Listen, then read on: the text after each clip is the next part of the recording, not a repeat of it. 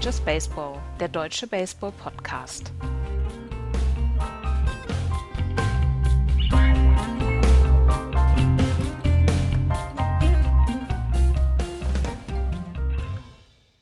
Etwas mehr als drei Wochen sind es noch bis zum Start, bis zum Opening Day am 7. April. Um 19 Uhr geht es los mit dem Spiel der Yankees gegen die Red Sox zum ersten Mal seit, ich glaube, Mitte der, der 90er Jahre, dass es wieder mit so einem Spiel losgeht, die Saison, die Opening, der Opening Day. Herzlich willkommen zu einer neuen Ausgabe von Just Baseball. Hallo Florian. Schönen guten Tag. Wir müssen leider dazu sagen, dass Axel heute krank ist, aus von dieser Richtung alles, alles Gute und alle gute Besserung.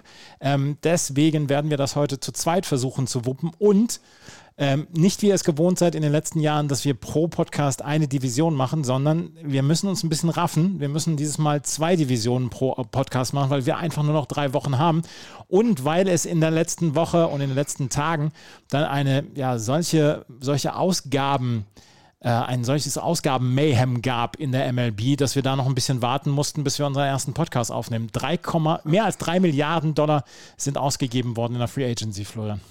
Das ist Wahnsinn. Dafür, dass, also dafür, dass wir jetzt gerade in einem Lockout waren und die Owner gesagt haben, oh, und so viel Geld und mm, wir verdienen ja nichts, wir armen, armen Owner. 3,2 Milliarden. Äh, alleine die Texas Rangers davon wahrscheinlich 80. Nee, was haben wir? Ja, 10 Jahre 325, 7 Jahre 175. Also, ne? Wo, wo war das jetzt, dieses, wir haben, sind die alle so arm? Irgendwie Gibt es nicht. Gibt es nicht. Nein, nein, nein, gibt es nicht. Die verdienen alle relativ viel Geld und ähm, von daher äh, war es dann eigentlich auch so zu erwarten. Und wir haben schon darüber gesprochen, über die Steve Cohen Rule, dass die New York Mets ja sowieso so viel Geld ausgeben wollten, weil sie jetzt in den nächsten Jahren unbedingt mal Meister werden wollen. Und ähm, deswegen waren auch andere Teams sehr großzügig, manches Team, wo man nicht mit gerechnet hat. Aber wir wollen das alles so ein bisschen aufarbeiten. Und wie gesagt, wir machen heute mit den East-Divisionen fangen wir an. Also einmal die American League East und die National League East. Bevor wir dazu kommen, zu diesen beiden Divisionen und bevor wir dazu kommen, dass wir uns die Teams mal vorstellen und was sie im Winter gemacht haben, äh, eine Sache, die wir gerne noch loswerden wollen, werden wollen würden, so ungefähr, ja, äh, ich habe wenig geschlafen heute Nacht, deswegen. Das merkt man. Ähm, wir haben, wir haben über Steady wieder neue Unterstützer bekommen und wir haben die eine oder andere Einzelspende bekommen. Herzlichen Dank dafür. Das ist äh, sehr, sehr nett. Darüber freuen wir uns sehr. Vielen Dank dafür. Ja, von meiner Seite auch und von Axels Seite natürlich auch. Das ist tatsächlich, äh, für uns ist es sowas, sowas, äh, wir würden das Ganze auch ohne das machen, aber das ist natürlich so eine Art Belohnung, dass man es tut. Und das tut echt gut. Vielen Dank an euch, die ihr das äh, jede, jeden Monat uns da Geld gibt. Also nicht nur einmalig, sondern ja teilweise Leute eben monatlich. Und das ist toll. Ähm, ja, ist, ich bin immer noch überwältigt, tatsächlich. Also es klingt blöd, aber es ist äh, für das, was wir hier machen, für ein bisschen Baseball sabbeln, ist das schon geil. Ja, das, freuen, das freut uns sehr und ähm, vielen Dank dafür. Und ähm, ja, auf der, auf der Website justbaseball.de gibt es den Steady-Button, falls ihr da noch etwas äh, dazugeben wollt, falls ihr uns einen Kaffee ausgeben möchtet. Herzlich gerne. Damit kommen wir zu der Division und zu den Divisionen American League East und National League East. Mit welcher Division sollen wir anfangen? Ich, ja, das ist schwierig, weil beide finde ich immer noch, auch wie letztes Jahr, am spannendsten von allen Divisionen. Sind vielleicht nicht qualitativ immer das Beste, aber und ich würde auch traditionell, wir haben immer mit der National League East angefangen. Sollten wir haben wir noch nie mit der National League, wir haben noch nie mit der National League East angefangen. nee, also ich, äh, ich würde diesmal damit anfangen, weil ich glaube, da ist auch sehr viel es ist in beiden so viel zu erzählen. Ich könnte allein über die Phillies acht Stunden reden, gefühlt. Ja, dann lass uns doch mit den, und dann lass uns doch mit den, lass uns doch mit den, mit der National League East anfangen. Dann fangen wir halt mit der National League East an, weil der feine Herr sagt, wir fangen dieses Mal mal mit der National League East an. Im letzten Jahr haben die Atlanta Braves die Division gewonnen mit 88 Siegen und 73 Niederlagen, sind am Ende Meister geworden. Die Philadelphia Phillies 82 und 80, die New York Mets 77 und 85, die Miami Marlins 67 und 95 95 und die Washington Nationals haben mit 65 Siegen und 97 Niederlagen abgeschlossen. Wir müssen dazu noch einmal gerade kurz vorher sagen, wir haben, Florian und ich haben uns auf unsere Teams vorbereitet, die wir äh, uns dann vorher schon zugeschustert haben, alle drei. Wir haben dann heute von der Absage von ähm, von Axel erfahren und deswegen sind die Teams, die Axel eigentlich vorstellen würde, nicht ganz so ausführlich geraten von unserer Seite aus. Da würde ich gerne um ein bisschen äh, Verständnis werben. Ähm, es sind auch gar nicht so die wichtigen Teams, also die New York Mets, die New York Yankees, naja, und die, und die Miami Marlins. Miami Marlins. Ja, also drei Teams, die man ne, so ein bisschen nebenher betrachten kann. Lass uns doch mal mit den Atlanta Braves anfangen. Mit, ja, mit Florian, der die Atlanta Braves genau, vorstellt, die, die letztes Jahr eine ganz ordentliche Saison hatten. Ja, genau. Also das ist ja, also wenn man sich so die letzte Saison Revue passieren lässt, wer hätte denn gedacht, dass das Teams mit den wenigsten Wins äh, in den Playoffs auch die Playoffs gewinnt? Na, also die Toronto Blue Jays sind äh, leider nicht dabei gewesen, gewesen mit 91 Siegen und die Atlanta Braves rutschen halt als Divisionssieger mit 88 Siegen in diese Playoffs und bei aller Liebe, dass die so weit kommen, hätte ja niemand, damit hätte ja wirklich niemand gerechnet. Ne? Also lass uns noch mal gucken was dann bei den Braves noch äh, letztes Jahr war. Äh, dieses, diese ganze Saison äh, war ja super, bis Ronald Acuna Jr. sich verletzt hat. Die Braves haben dann reagiert zur Trading Deadline. Wir haben das ja auch immer so ein bisschen, ne, immer so ein bisschen ins Lächerliche gezogen. Oh, uns fehlt Ronald Acuna Jr., wir müssen noch einen Outfielder holen. Oh, wir müssen, oh, wir müssen noch einen Outfielder holen, so ungefähr. Dann haben sie auch noch Mike Soroka verloren. Also eigentlich sprach alles gegen die Braves. Und trotzdem, trotz aller dieser Dinge, haben sie die World Series gewonnen. Und zwar mit beeindruckenden Leistungen, vor allem in den letzten beiden Serien. Ne? Also ich meine, dass du gegen Milwaukee gewinnst, das kommt vor, das ist ne, in der DS, das war okay, aber gerade das 4 zu 2 gegen die Dodgers war schon sehr beeindruckend. Und dann auch, dass sie ähm, nicht über die volle Distanz gegen Houston Astros, die aus meiner Sicht das wesentlich bessere Team waren, ähm, dass sie da dies gewonnen haben, das war natürlich beeindruckend. Und ja, haben den Braves seit langen, langen Jahren mal wieder einen Titel gebracht und die ganze Stadt hat gefeiert. Und eigentlich dachte man, irgendwie geht das so weiter. Auch in diesem Jahr. Und dann, ja, gab es wohl schon die letzten zwei Jahre Gespräche mit ihrem ja, Superstar, will ich es mal so sagen. Nee, nicht Superstar. Vielleicht ist Ronald Acuna Jr. der Superstar. Aber so die Identifikationsfigur dieses Teams, das war Freddie Freeman. Und es gab wohl so wie ich das jetzt in den Vorschauen gelesen habe, es gab tatsächlich längere Gespräche zwischen beiden. Man näherte sich auch in Teilen an, aber so richtig die Liebe wollte nicht drüber kommen, will ich es mal sagen. Also es hat dann nicht geklappt. Äh, Freddie Freeman hat keinen Vertrag bei den Braves unterschrieben und als sich dies abdeutete, andeutete, also es war noch nicht klar, wo er unterschreiben wird, aber es war wohl den, bei, dem, bei den Braves klar, dass es nicht bei, äh, äh, bei ihnen sein wird, haben die sich dann Matt Olson geholt in einem Trade und damit auch ein Zeichen gesetzt. Ne? Wir, wir holen jetzt jemanden, Freddy, der wird dich ersetzen, egal was du tust. Und na, das gab dann den Ausschlag, dass dann Freddie Freeman ja zu den Los Angeles Dodgers gewechselt ist für einen guten Vertrag. Aber wenn ich mir das so angucke, äh, also, wie soll man das sagen? Also, die, die Braves sind nicht der Verlierer in diesem Spiel.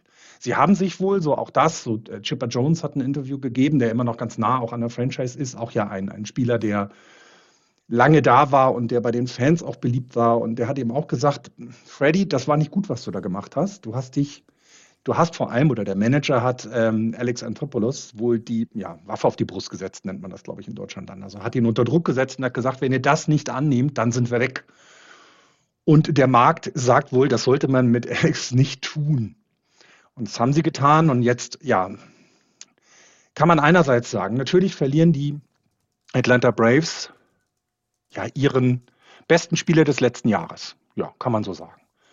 Ähm, definitiv ähm, wird das eine Lücke hinterlassen. Ich glaube auch, das wird immer einen Schadenbeigeschmack für die Fans haben. Aber mit Matt Olson haben sie zum einen einen jüngeren, einen jüngeren Ersatz bekommen, um es mal so zu sagen, ähm, der auch die, die Position spielen kann. Und gehen so ein bisschen als, als Gewinner raus, wenn man so will. Also und das hat mich so überrascht. Also die, die Atlanta Braves verlieren ihren Topspieler und kriegen aber einen wirklich guten zurück mit Matt Olsen.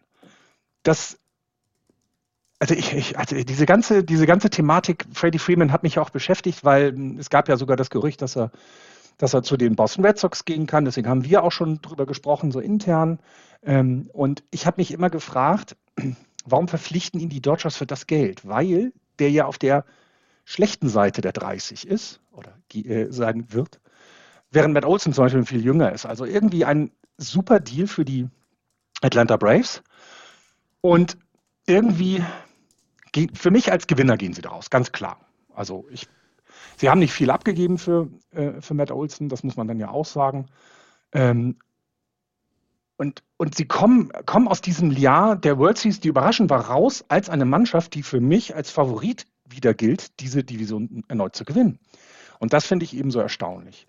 Sie mussten nicht überteuerte Preise zahlen, weil eben Ronda Dacona Jr. auch wieder zurückkommt. Das darf man ja auch nicht vergessen. Der wird wahrscheinlich nicht am Anfang der Saison dabei sein. Ähm, er ist noch nicht ganz fit, aber man rechnet damit, dass es nicht mehr so lange dauert und dann wird er auch wohl wieder so, also die, die ersten Berichte von ihm und auch von den Teamärzten äh, deuten darauf hin, dass er aus dieser Verletzung nicht allzu geschädigt rauskommen wird, sondern ganz normal weiterspielen kann. Und dann ist das wie eine Neuverpflichtung eines oder des besten Spielers, den sie haben. Also das heißt, sie werden in diesem Jahr ähm, Ronald Acuna Jr. wieder in ihrer Lineup haben. Wer auch wieder dazukommt, und den äh, haben wir ja nicht letztes Jahr vergessen, aber äh, wir haben halt nicht viel über ihn geredet, das ist Marcel Osuna. Der war jetzt nicht äh, verletzt oder sowas, sondern der war eben gesperrt von der MLB wegen Gewalt in der Familie ich fand es sehr interessant, weil ich, ich, bin diesem Thema immer sehr, wie soll man das sagen, ich mag nicht, wenn man Gewalt anwendet in, gegenüber äh, Frauen oder, oder Kindern oder auch, was ich, Erziehungs... Gewalt überhaupt heißt. können wir, Gewalt überhaupt können genau, wir. Genau, ja, ich mag das nicht. Ja. Genau, ich mag das nicht. Und ich fand aber, wie er, also wie er zurückgekommen ist jetzt in das Team. Also er hat sich A einmal bei seinen Spielern entschuldigt, dass er so dumm war und er hat auch eben dargelegt, was er alles gemacht hat. Also sie haben, er hat vor allem eine Aggressionstherapie äh, gemacht. Er hat sich mit seiner Familie eben entsprechend ausgesprochen. Also es kann sein, dass da jemand zurückkommt, der hoffentlich sich im Griff hat jetzt und der eben auch diesem Team wieder helfen kann. Das ist also etwas, ähm, wo die, wo die Braves plötzlich zwei Spieler dann dabei äh, wieder haben werden, die diese Line-Up nur noch stärker machen und nicht schwächer. Und das finde ich eben so überraschend. Ne? Sie haben dann auf den Märkten nicht so viel gemacht. Sie haben äh, Manny Pina als Backup-Catcher geholt, weil Travis Dano eben auch nicht mehr der Jüngste ist, aber Manny Pina nun mit 34 auch nicht, aber die werden sich ein bisschen das teilen. Im Moment gibt es noch einen Non-Roster-Invitee äh, mit Brock Holt. Ob der dann aber dabei sein wird, da, dabei bleiben wird, wird sich ja dann erst nach den, ähm, nach den ähm, ähm Spring-Training dann äh, beweisen. An ihrer Rotation selber haben sie nicht viel äh, geändert. Also die Rotation bleibt dabei, wie die, die, auch in die World Series gekommen ist. Das Einzige, was eben sich erhofft wird, ist, dass Mike Soroka, wenn er dann zurückkommt, diese nochmal unterstützt, weil sie haben jetzt mit McFreed, Charlie Morton, Ian Anderson, Huasca Inoa und Trucker Davidson haben sie eine Fünferrotation, die ist gut. Ähm, ist vielleicht, also ist nicht die beste Rotation in der Liga. Ne? Also Ne, das, das ist klar, aber sie ist eben unter den Top Ten. Wenn man das ERA aus dem letzten Jahr nimmt, hatten, waren sie siebter Platz in der ganzen Liga und das lässt sich schon sehen. Und wenn dann Mike Soroka zurückkommt, ist das etwas, ähm, was, was auf jeden Fall die, die, die Division auch nochmal äh, schütteln will, weil der kommt so, man rechnet damit Ende Juni, Anfang Juli, vielleicht auch erst Ende Juli.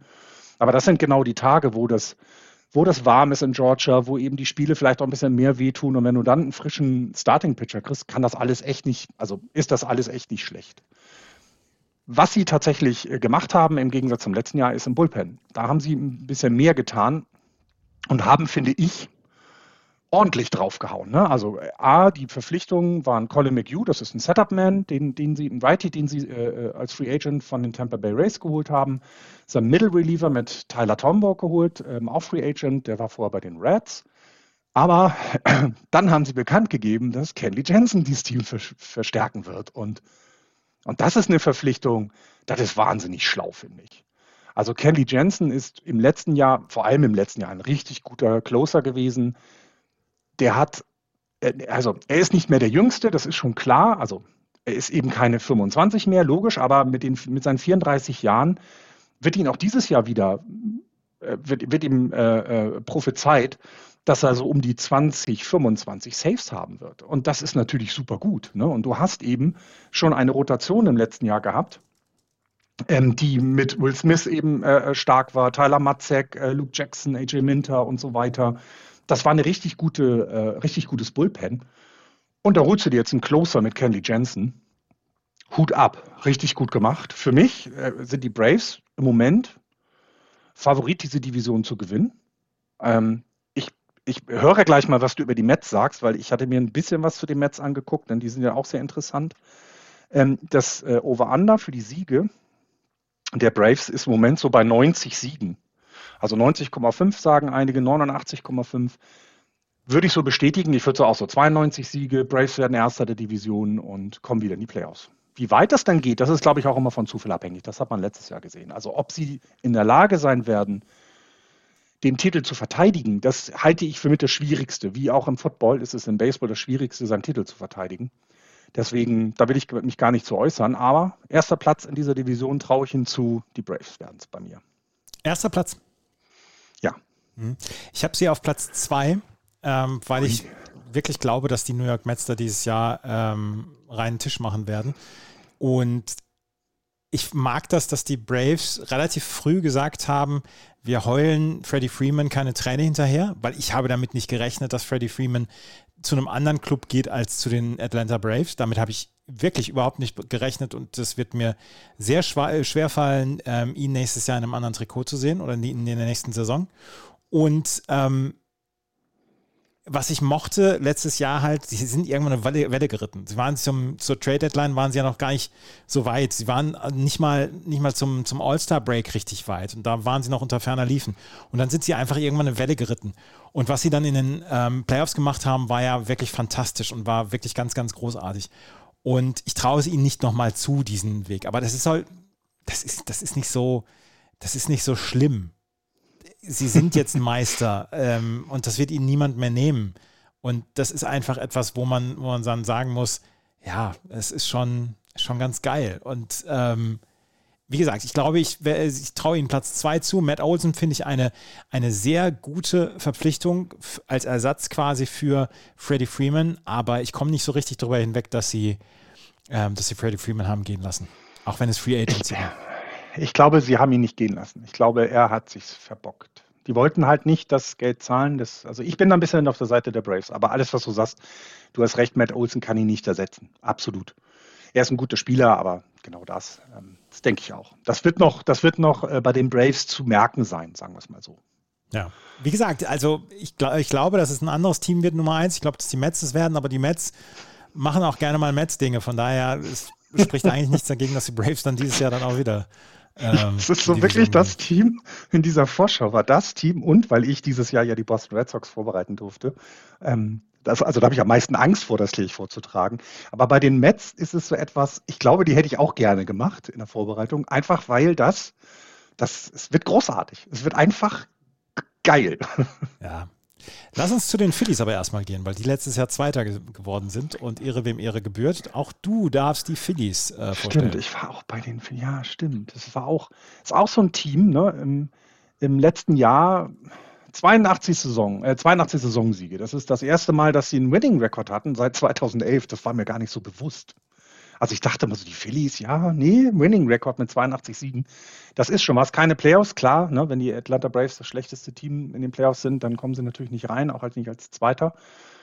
Ähm, haben tatsächlich jemanden mit, mit Bryce Harper gehabt, der gezeigt hat, dass das, was man ihm bei den Nationals immer so ein bisschen vorgeworfen hatte, so oh, vielleicht kein Teamplayer und er denkt mir an sich, so gar, komplett widerlegt, finde ich. Der hat sich, hat sich von einem ganz, ganz anderen Bild gezeigt und hat eben sogar den National League MVP Award gewonnen. Ich glaube, das macht man nicht, wenn man schlecht war.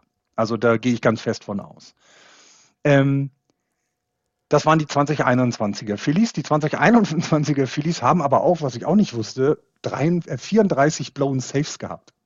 Was ich, was, was so ein bisschen, in der, in der einen Vorschau hatte ich darüber was gelesen. Es war tatsächlich sowas wie, es gibt mehrere Spiele, wo sie, keine Ahnung, im neunten Inning 5-0 geführt haben und blown Save verloren. Also da ist schon, da ist schon einiges nicht okay das, gewesen. Da, da, sind da, das sind diese Momente gewesen, wo man, wo man draußen Joe Girardi gesehen hat, wie er seine Mütze aufgefressen hat. genau, exakt. Genau, also und wenn man mal guckt, wenn man mal vergleicht, also ähm, nachdem der Lockout vorbei war, haben die, äh, äh, haben die auch gleich gehandelt und haben äh, Joyce Familia geholt. Nur ein Einjahres 6 Millionen Paket, aber das ist okay. Ne? Also das ist, äh, das ist in Ordnung und sie haben sich auch noch Brad Hand geholt. Also sie haben im Gegensatz zu den Los Angeles Angels gemerkt, ho, wir brauchen Pitching-Unterstützung, also holen wir uns Anthony Rendon. Nein, die haben das Gegenteil gemacht. Sie haben sich Pitcher geholt. Die Angels ähm, haben Shohei. ja, okay. Äh, äh, äh Corey Knebel äh, muss man dann sagen, natürlich auch noch als Pitcher dazu. Joyce Familia hatte ich gesagt, Ryan Sheriff kam auch noch. Und dann haben die sich gedacht, wenn wir schon mit, also wenn wir schon Bryce Harper in unser Lineup haben, was kann man dann da so rumbasteln? Und haben sich jemanden geholt, der auch dafür bekannt ist, den Ball aus dem Stadion schlagen zu können, nämlich Kyle Schwarber. Das ist so, so, ja, das kann man mal machen. Haben dann überlegt, das reicht uns noch nicht, wir holen uns auch noch Nick Castellanos. Auch kann man auch nicht so schlecht machen. Also haben sich mal eben den, äh, so projected wird es gerade gegen Re äh, Rechtshänder, wird gesagt, dass also Schwarber an der 1, was ich komisch finde, er wirkt für mich nicht wie ein Leaderfitter, aber dann Nick Castellanos an der 2 und äh, Bryce Harper an der 3. Kann man mal machen.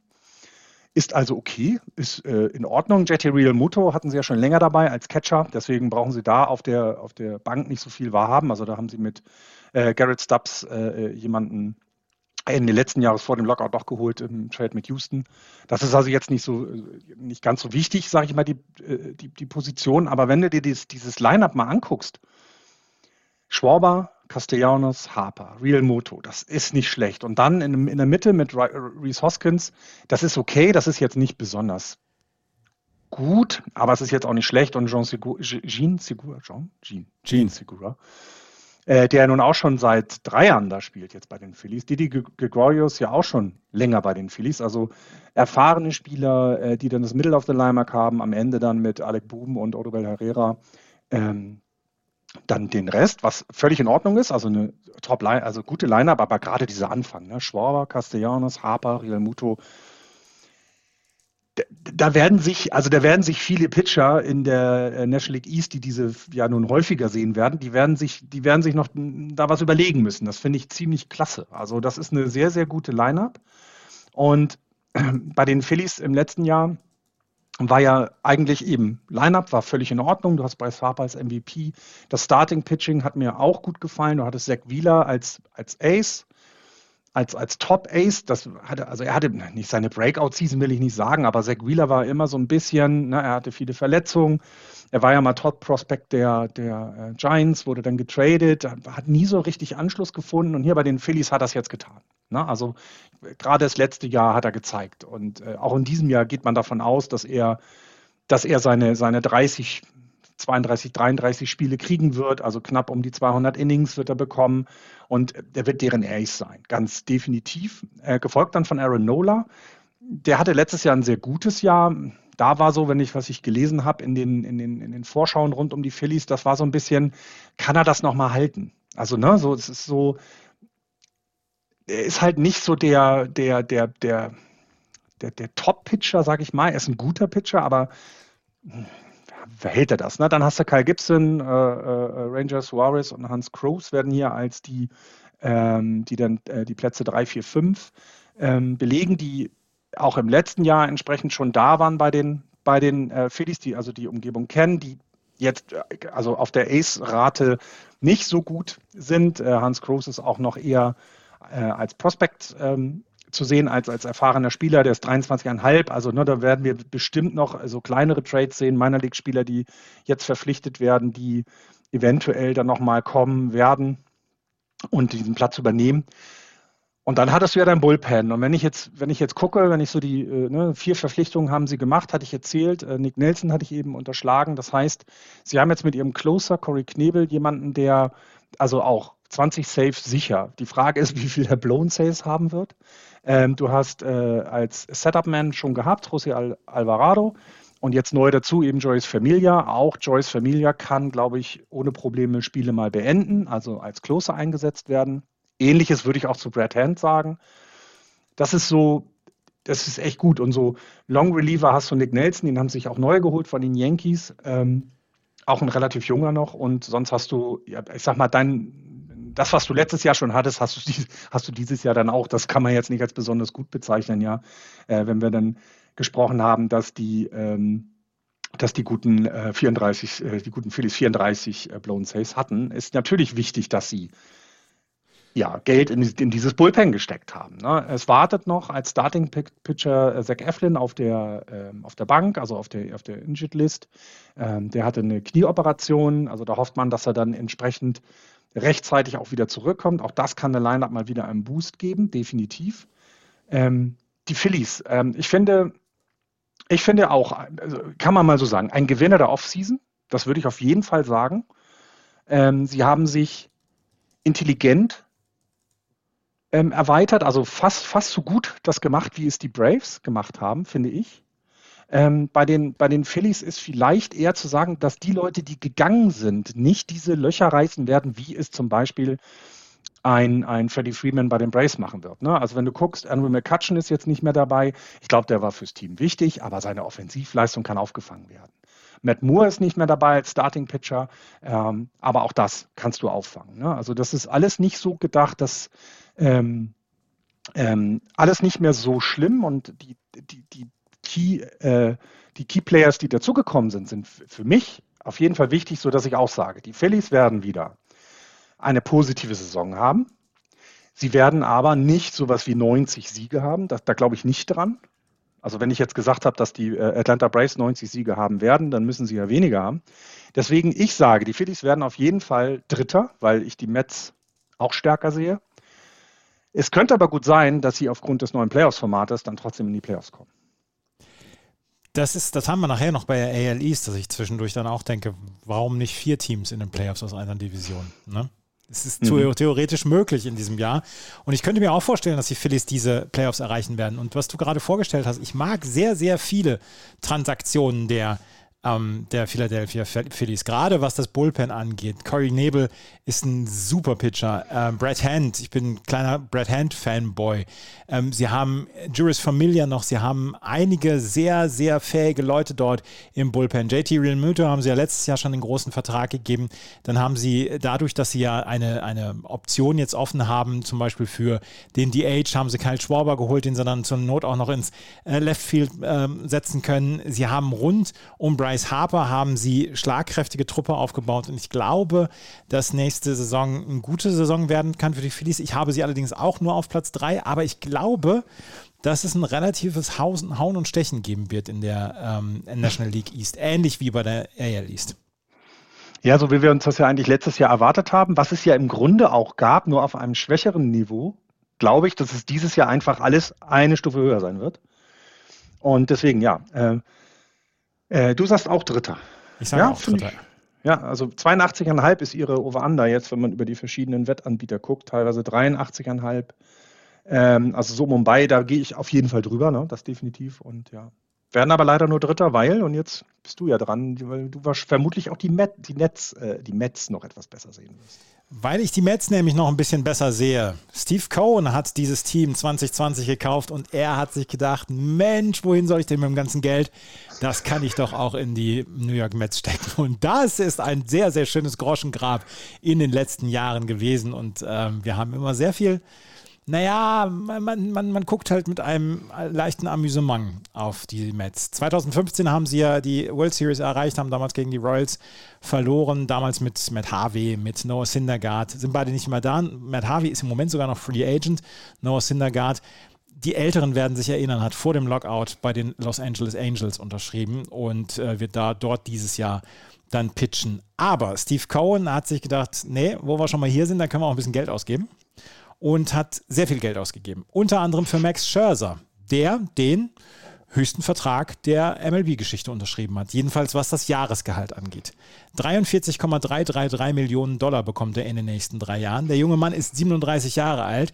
Wir wissen aber, was Max Scherzer kann und was Max Scherzer in den letzten 47 Jahren seines Lebens alles schon weggepitcht hat und wie viele Innings er ge gefressen hat etc. Der Abend wird nicht jünger. Das ist alles wirklich könnte ein Problem werden, aber Max Scherzer ist immer noch Max Scherzer und er kann zur Not auch den Ball an die Plate ran hassen. Also wenn er, wenn er nicht werfen kann, dann kann er es ran hassen. Und ich finde, diese Verpflichtung ergibt komplett Sinn, weil es ist Steve Cohen, es ist eine Franchise, die unsagbar viel Geld jetzt hat. Er gilt als der reichste der, der Owner, die es in der MLB im Moment gibt. Und er hat wirklich gesagt, hier, gib ihm er, weil er möchte in den nächsten drei Jahren möchte er Champion werden. Dazu haben sie einen relativ talentierten weiteren Pitcher im, in der Starting Rotation. Das ist Jacob de Grom. Über Jacob de Grom haben wir letztes Jahr wahrscheinlich in jedem Podcast gesprochen. Er ja. hatte ähm, insgesamt einen 1,08er ERA in 92 Innings, in, in denen er gepitcht hat. Er hat 15 Starts gehabt. Das Problem aber, was war, war, dass er nur sieben Siege geholt hat bei diesen 15 Starts. Sogar zwei Spiele haben die Mets verloren, wenn ähm, Jacob de Grom auf dem Mount stand. Jacob de Grom, ich glaube, das können wir sagen, ist im Moment der beste Pitcher der Liga, wenn er gesund ist. Er ist leider nicht immer gesund. Und als er dann ähm, Oberarmschmerzen oder Armschmerzen bekommen hat, haben die Mets gesagt, äh, diese Saison ist sowieso im Eimer. Da können wir ihn dann auch auf die, können wir ihn auch schonen und äh, soll nächste Saison wieder dabei sein. Wenn Jacob de Grom dabei ist, ist das ein unglaublicher One-Two-Punch, den die äh, New York Mets haben mit Max Scherzer und mit, äh, mit Jacob de Grom. Dann haben sie noch Chris Bassett, Carlos Carrasco und Tyler Magill in der äh, Startaufstellung bei den, in der Rotation. Das wird ein bisschen schwächer, aber gerade Carlos Carrasco traue ich ein Comeback hier zu und dann wäre das auch ein, eine solide Back-Rotation. Ähm, die Mets sind vielleicht das bessere Team im Moment in New York nach all dem Geld, was ausgegeben worden ist. Sie haben nicht nur auf der Pitching-Position eine ganze Menge gemacht, sie haben nämlich auch noch im Feld eine ganze Menge gemacht. Starling Mate haben sie für Centerfield geholt. Mark Kanya fürs Left Field. Eduardo Escobar für die Second Base. Adam Ottavino noch ins Relief Pitching geholt. Dafür haben sie einige Spieler verloren. Javier Baez ist nicht mehr da, ist, ähm, Marcus Stroman ist nicht mehr da, Noah Syndergaard, ich habe eben über ihn gesprochen, Rich Hill ist nicht mehr da, auch wenn der schon 42 ist, Aaron Loop ist nicht mehr da, Brad Hand, Juris Familia, Jonathan Villa. Also sie mussten ein bisschen was machen. Aber sie haben tatsächlich ein paar wirklich richtig, richtig gute Leute ähm, bekommen. Und ähm, Steve Cohen hat auch gesagt, wenn ihr Spieler haben wollt, dann überbietet einfach die anderen. Das ist mir egal, überbietet sie. Und deswegen ist ja auch dieses Steve Cohen Rule da eingeführt worden, dass du mit deiner, mit deinem Salary nicht ganz durch die Decke gehen kannst, weil sonst hätte das Steve Cohen auch noch gemacht. Ähm, Starling Marte ist unglaublich schnell, hat so viel Power. Marcania ist äh, ein Hitter, der über Average dann schlagen kann. Ähm, dann hast du Eduardo Escobar, er hat äh, super Power, er ist an der Second Base wirklich richtig, richtig gut, kann auch Shortstop spielen. Ähm, Francisco Lindor hast du ja immer noch in der Middle of the Lineup. Du hast immer noch Pete Alonso, Home Run König. Also das ist eine, mit, zusammen mit der Rotation ist das ein sehr, sehr gefährliches Team. Brandon Nimmo im Outfield, Starling Marte im Outfield, Mark Kanya Dazu im Infield hast du Francisco Lindor auf der Shortstop-Position, Peter Alonso auf der First Base, Robinson Cano kann die Age spielen. Auf der ja. Second Base hast du Jeff McNeil, auf der Third Base Eduardo Escobar und als Catcher dann James McCann. Zusammen mit dieser Rotation und mit diesem Relief-Pitching, ähm, wo wir dann auch nochmal, glaube ich, glaub ich, raufgucken können, ähm, da ist das ein sehr, sehr ernstzunehmendes Team und ein Team, was in der neuen Saison auf jeden Fall um die ähm, um die Krone in der National League East mitspielen wird. Edwin Diaz hast du als Closer, dann hast du Seth Lugo, Trevor May, Miguel Castro, Trevor Williams, Jason Shreve, Drew Smith. Das ist ein sehr erfahrener Chor, den du dort hast. Ähm, alle so Mitte 20 bis Ende 20, manche sogar schon 30. Jason Shreve zum Beispiel schon 32. Aber das ist ein Chor, mit dem du arbeiten kannst und mit denen du wirklich auch nach vorne gehen kannst. Und das ist eine Sache, wo man sagen muss, ja, Chapeau. Das Team ist gut zusammengestellt. Ich bin sehr, sehr gespannt, wie es jetzt, ähm, wie es jetzt laufen wird mit, der, ähm, mit, dem, mit dem Team. Und wir müssen dann auch noch dazu sagen, sie haben sich einen sehr, sehr erfahrenen Coach dazu geholt. Wen haben sie geholt? Buck Showalter. Buck Showalter haben sie sich geholt, der früher bei den Baltimore Orioles war und der uns auch immer so gut gefallen hat, weil er zwischendurch einfach mal seine ganze Verachtung seinen Pitchern gegenüber mitteilen konnte, und das nur mit einem Blick. Buck Showalter ist einer der ganz erfahrenen äh, Typen. Und es gibt, Ken Rosenthal zum Beispiel erzählt ganz häufig diese Geschichte, dass Buck Showalter in seiner Zeit, als er beim MLB-Network war, auf die kleinsten Details geachtet hat. Und dass er zum Beispiel mal einen gefragt hat, sag mal, kennst du einen richtig guten Starting-Pitcher mit Sommersprossen? Es gibt keine Pitcher mit Sommersprossen. Hat ein Pitcher Sommersprossen, ist er nicht gut. das, das, ja, er hat ja auch, er wurde ja auch gefragt, ähm, ob dann sein Auftreten von dem Auftreten, als er das letzte Mal in New York war, er hat ja die Yankees auch mal gemanagt, ob sich das dann jetzt verändern wird, weil es ist ja viel mehr Aufmerksamkeit und, und viel mehr ne, Social Media. Und das war auch sehr nett, weil er gesagt hat, so, wenn, wenn etwas gesagt werden muss, dann sage ich's. Also ich glaube, wir können uns da auf einiges, äh, wir können uns da, glaube ich, auf einiges äh, freuen. Also nicht nur, was das Team angeht, sondern eben auch den Manager, ja. Ja, absolut. Ähm, das ist ein Team, auf das wir uns, glaube ich, freuen können.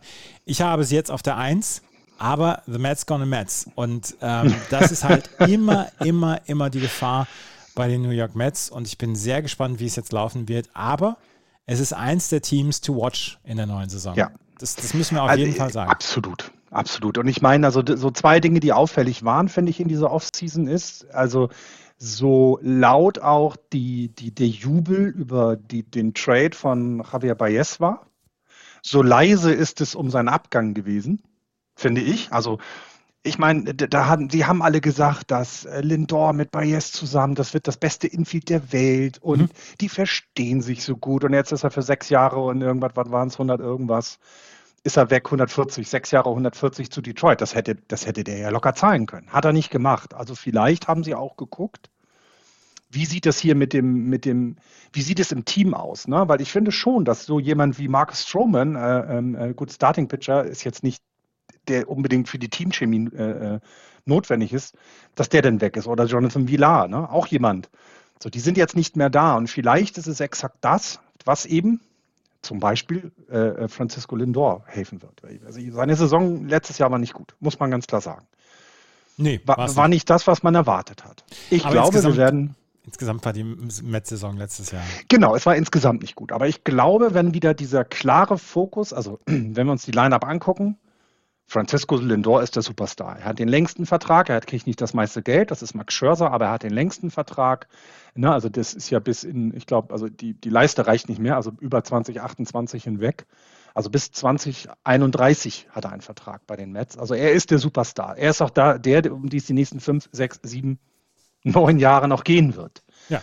Und vielleicht ist das eines der Punkte, die ihm gefehlt haben. Weil manchmal ist es ja bei Spielern so, dass sie diese Aufmerksamkeit auch brauchen. Ne? Und das ist vielleicht in diesem Jahr so. Denn er ist ein Top, also mit einer, wenn nicht der beste äh, Shotstop in der Liga. Also, ja gut, aber die Aufmerksamkeit muss er sich ja mit Leuten wie Scherzer und DeGrom und so weiter teilen, Peter Alonso. Äh, andere, ja, aber andere, ne? Also ja, aber das ist anders. Die stehen nicht jeden Tag an der Platte. Weißt du, also das ist schon noch anders, aber ja, natürlich, das werden, das wird natürlich, so ist New York, wir werden da irgendwelche geilen Schlagzeilen kriegen, definitiv. Äh, deswegen ist es so, äh, wir haben, ich habe ja schon, als ich anfing, die ersten MLB Network äh, Übertragungen zu lesen, äh, zu, zu, zu, sehen, war ja wirklich dieses so, äh, wie großartig kann es werden, wenn die New York Mets die Spiele nicht gewinnen werden und wie großartig kann es werden, wenn sie sie gewinnen werden. Also eigentlich haben wir als externe Zuschauer, die jetzt kein Mets-Fan sind, einen Riesenspaß mit den New York Mets in dieser Saison und ich habe sie auf zwei es könnte aber auch Erster werden. Die Braves und die Mets sehe ich beide auf einer Höhe von der Leistung her. Deswegen, das kann auch eins, kann auch umgekehrt sein. Ich sage sag jetzt aber auch Zweiter. Das Ober-Anders auch nur bei knapp 90 Siegen, 90, 19,5. Aber das werden sie definitiv über. Oder eben auf, ganz komplett. Ich habe sie auf Platz 1. Genau, genau. ich. Und damit kommen wir zu einem Team, was wahrscheinlich nicht die Nummer 1 werden wird, obwohl in, in der MLB ist eigentlich immer alles möglich. Die Miami Marlins sind dran. Du hast das Wort. Ja, äh, ne, das ist jetzt eines der Teams, die ich quasi noch jetzt schnell vorbereitet habe. Ähm, deswegen, wenn ihr da Anmerkungen noch zu habt, gerne, schreibt uns das gerne in die Kommentare. Ähm, die Mets. Ähm, die Mets waren, also diese Division hatten wir ja im letzten Jahr auch als eine der spannenden Divisionen gesehen. Und dazu gehörte auch, dazu gehörten für uns auch die Miami Marlins, weil sie nicht mehr das Team sind. Das hatten wir 2020, zwar in der kurzen Saison, aber wir hatten es gesehen. Die sind ein Team, was überraschen kann, was so viel junges Talent hat.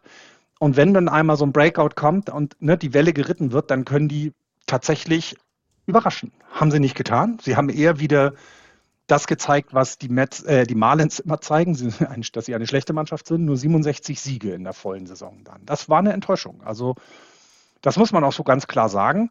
Hat ja auch dazu geführt, also ob es jetzt der Rekord war, ob es, ich, ich weiß nicht, ob es dann irgendwelche Front Office oder Back Office äh, Bewegungen war, hat ja dazu geführt, dass der Cheetah ausgestiegen ist. Ne? Das ist ja auch eine der Schlagzeilen gewesen. Ich, also ich habe es nicht, ich habe das Ganze nicht jetzt so beobachtet, weil es halt auch nur die Miami Marlins sind. Aber es ist schon irgendwie ein Zeichen, dass nach dieser Saison dann Derek Jeter sagt, irgendwie haben wir uns das alle anders vorgestellt. Er hat sich vor er vorgestellt. Ja, ich glaube auch, ja. Naja, und er hat ja, also ich will jetzt sein Wirken nicht, ich, ich kann das nicht beurteilen. Ich bin zu weit weg von den Marlins. Aber also die Franchise hat ja schon äh, von seiner Präsenz profitiert, will ich jetzt mal sagen. Also sie wurden schon anders gesehen in ganz Amerika, als es vorher war. Ne? Und ähm, jetzt ist er weg. So, was heißt das jetzt für die Marlins?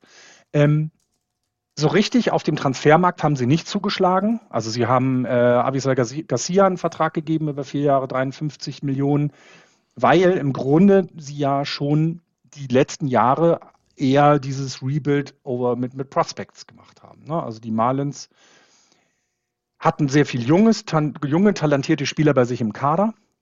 Und vor allem muss man da dann, also so die, die, die ersten, nehmen wir mal die ersten drei ähm, Pitcher, die, die Starting Rotation mit äh, vor allem Sandy Alcantara, ähm, der eine wirklich gute Saison letztes Jahr hatte, ähm, auch in diesem Jahr wieder eine gute Saison prophezeit wird.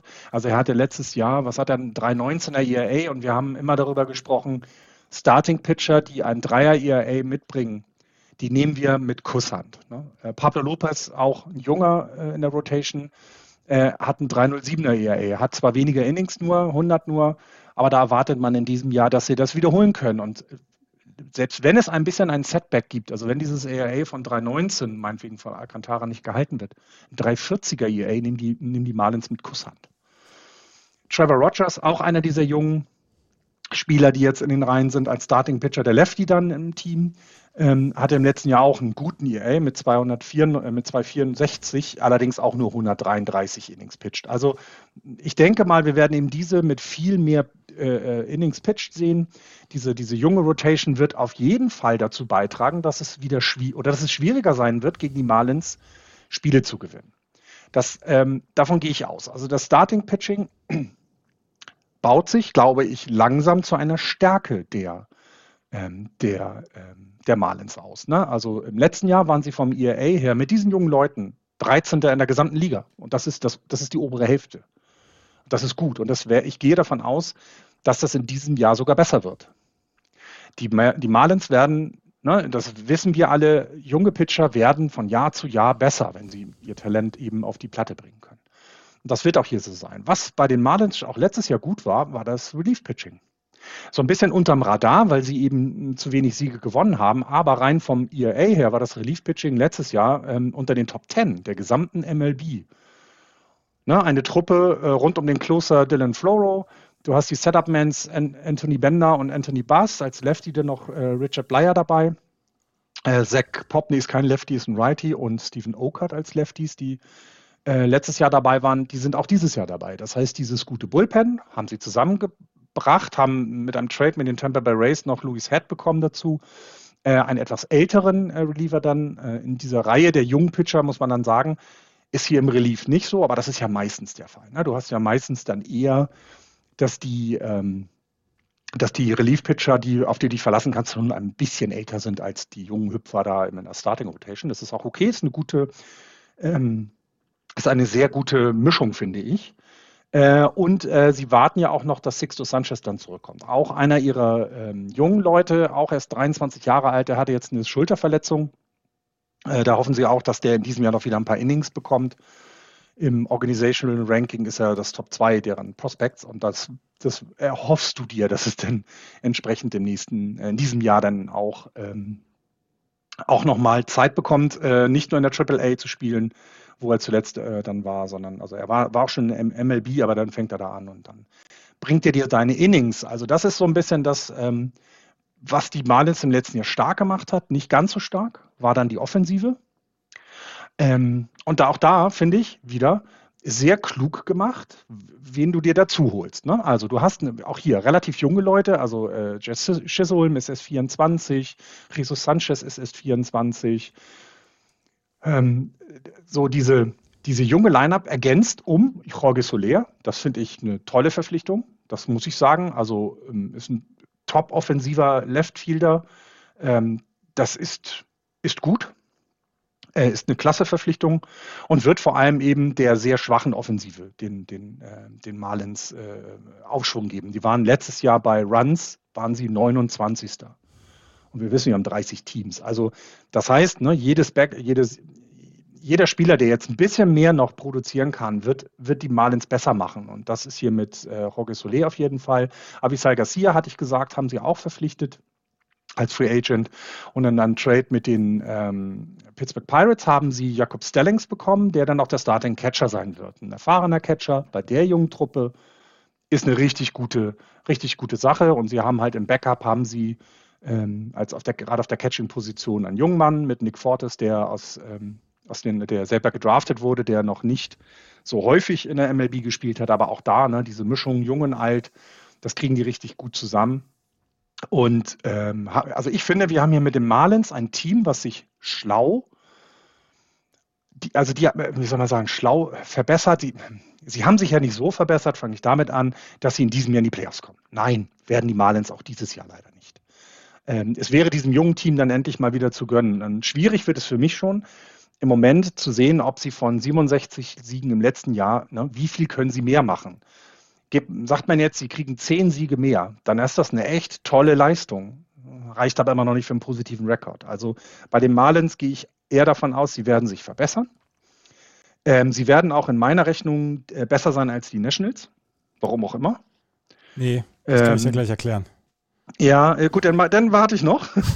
aber äh, sie werden so um die 75 bis 80 Siege. So in dem Bereich würde ich sie sehen. Äh, gerechnet sind sie bei äh, Over-Under mit 75,5, 76,5. Also zehn Siege besser als letztes Jahr. Und zehn Siege besser als letztes Jahr wäre für die Marlins ein Erfolg. Oh, und dann ist es eine gute Saison. Ich bin eigentlich, ich finde eigentlich das Team ganz spannend, die Miami Marlins. 2020 hatten sie ja diesen Run in die Playoffs, damals dann mit den erweiterten Playoffs. Sie haben eine weibliche General Manager mit Kim Ang. Ähm, das ist, ähm, es ist alles sehr spannend und es sind ein paar Spieler dabei, wo ich sage, ja, die finde ich ganz geil. Sixto Sanchez, gerade Sandy Alcantara etc., das, das Starting-Pitching mag ich sehr gerne und die haben in den letzten zwei Jahren durchaus bewiesen, dass sie, ähm, dass, dass sie was können. Aber das Line-Up insgesamt finde ich eher, finde ich eher langweilig. ja, absolut. Also, äh, wie gesagt, ich finde diese, diese Jorge Soler-Nummer finde ich richtig gut ähm, weil du holst dir jemanden, der locker für 30 plus Home Runs sorgen kann. Und das wird, das wird ein Boost für diese, für diese Lineup sein. Definitiv. Ne? Du hast mit Jess Chisholm jemand, der, der könnte sogar um die 25, 25 Stolen Bases haben. Das heißt also, du hast jemanden im Leadoff, der, der dir so ein bisschen diese Geschwindigkeit mitbringt und das alles. Alles cool. Aber genau das, es ist eben noch nicht dieses Bam, wir haben eine Power-Lineup mit bip, bip, bip. Defensive, also Starting Pitching, Relief Pitching plus auch Fielding, glaube ich, ist das überdurchschnittlich, wenn also über im, um, in der oberen Hälfte der Liga. Leider wird es die Offensive nicht sein. Und deswegen glaube ich auch, die werden, also ja, Fünfter oder Vierter, ich glaube, das ist bei den Nationals. Nein, die werden Vierter. Marlins. Die werden Vierter. Ja. Die Marlins werden Vierter, sagst du. Ja. Mhm. Okay, ja, ich würde mich für sie freuen. Die Marlins werden Vierter, weil nämlich die ähm, Washington Nationals Fünfter werden. Und ich sage dir jetzt auch warum, wenn ich äh, hier gerade noch mal einmal meine Notiz hinterlegt habe, ähm, werden sie nämlich Fünfter. Sie haben zwar den besten Hitter des Planeten mit Juan Soto. Mhm. Sie haben auch einen der besseren DHs der letzten Jahrzehnte mit Nelson Cruz. Aber dann kommt mhm. nichts mehr. Die Washington Nationals haben 2019 die World Series gewonnen. Damals mit einem unglaublichen Run. Es war wirklich damals sehr, sehr nett anzugucken, wie sie äh, die World Series ge gewonnen haben. Das fand ich spannend und ich habe ja einen Softspot für die Washington Nationals. Geht das schon wieder los? Andreas hat in jeder Division einen Softspot-Club. Nein, hier sind es die Washington Nationals.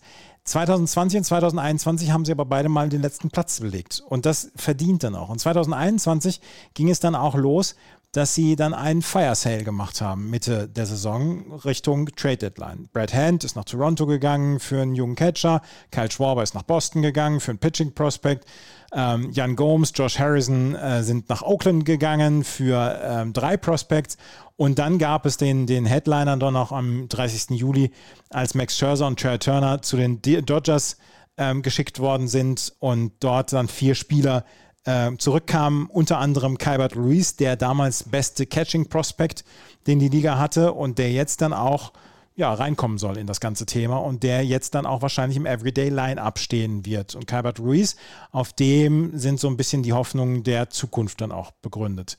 Ähm, es war alles Rebuilding, was die, ähm, was die Washington Nationals gemacht haben, weil sie hatten eine wirklich schlechte Farm, die haben sie ein bisschen aufbessern können.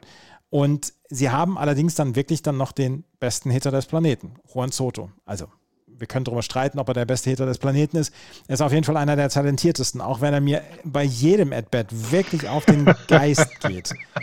Aber er haut den Ball halt nun mal aus dem Stadion oder wo auch immer hin auf dem Platz. Er, kommt, er, er kommt on Base, ne? Ja, er kommt genau. auch auf Base. Das ist einfach unfassbar, der Typ, ja. Er tut Absolut. es sehr, sehr regelmäßig. Recht. Genau, er tut es sehr, sehr regelmäßig. Und das ist etwas, ähm, was, was einfach nicht zu unterschätzen ist. Und um den wird jetzt das neue Team aufgebaut. Er hat noch so seine, er hat noch so seine, naja, Kinderkrankheiten hat er selber ja noch, dass er zwischendurch ein bisschen undiszipliniert ist, dass er vielleicht ein bisschen zu sehr auf Star macht. Und deswegen haben, und auch deswegen haben die äh, Washington Nationals für die DH-Position Nelson Cruz geholt. Es gibt einfach jetzt 30 Jobs in der Liga für Leute, die einfach nicht im Feld stehen sollen oder wollen und die DH spielen wollen. Dadurch, dass wir den Universal DH haben, ist jemand wie Nelson Cruz jetzt also auch in der National League möglich.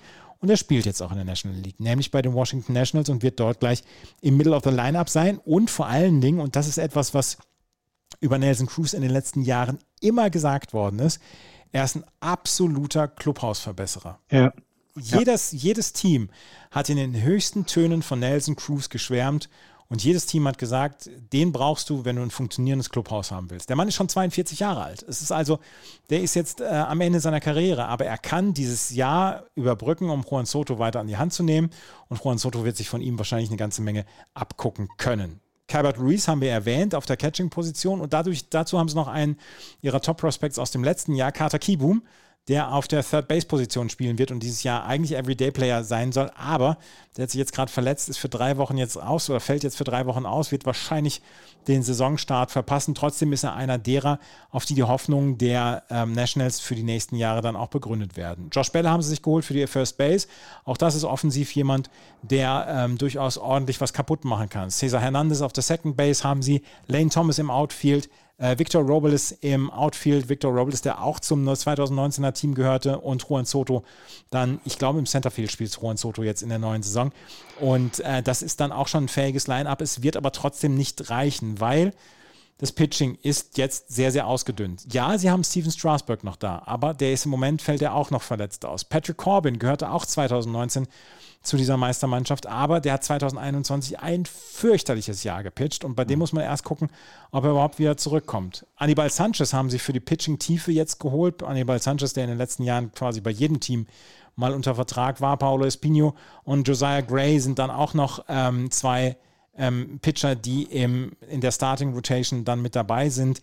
Auch, dies, auch das Relief-Pitching ist nicht, also ist, ist keins, was den höchsten Ansprüchen genügen kann und genügen darf. Und da wir in den letzten zwei Jahren schon wirklich zwei sehr enttäuschende Saisons von den Washington Nationals erlebt haben, gehe ich davon aus, dass wir eine dritte enttäuschende Saison von den Washington Nationals erleben werden und dass wir wieder nicht mehr als 70 Siege von den Washington Nationals erleben werden und dass wir dann am Ende wieder über Platz 5 sprechen wollen. Dazu haben jetzt, hat jetzt noch der Massen, also ähm, der Sender der Washington Nationals und gleichzeitig auch der Baltimore Orioles, die Nationals und die Orioles müssen sich dann ja auch den ähm, dem Broadcaster teilen, hat jetzt dann auch schon bekannt gegeben, dass ähm, das Team auf Auswärtsreisen nicht von vor Ort kommentiert wird. Oder die Teams nicht von vor Ort kommentiert werden. Die haben große Geldprobleme, MASN. Und deswegen äh, müssen sie Einsparungen bringen. Und das ist auch ein Teil, ähm, ein Teil dessen, äh, wo die Fanbase jetzt im Moment sagt, ja, eigentlich sind wir von vorne bis hinten so ein bisschen gekniffen. Ich habe sie auf Platz 5.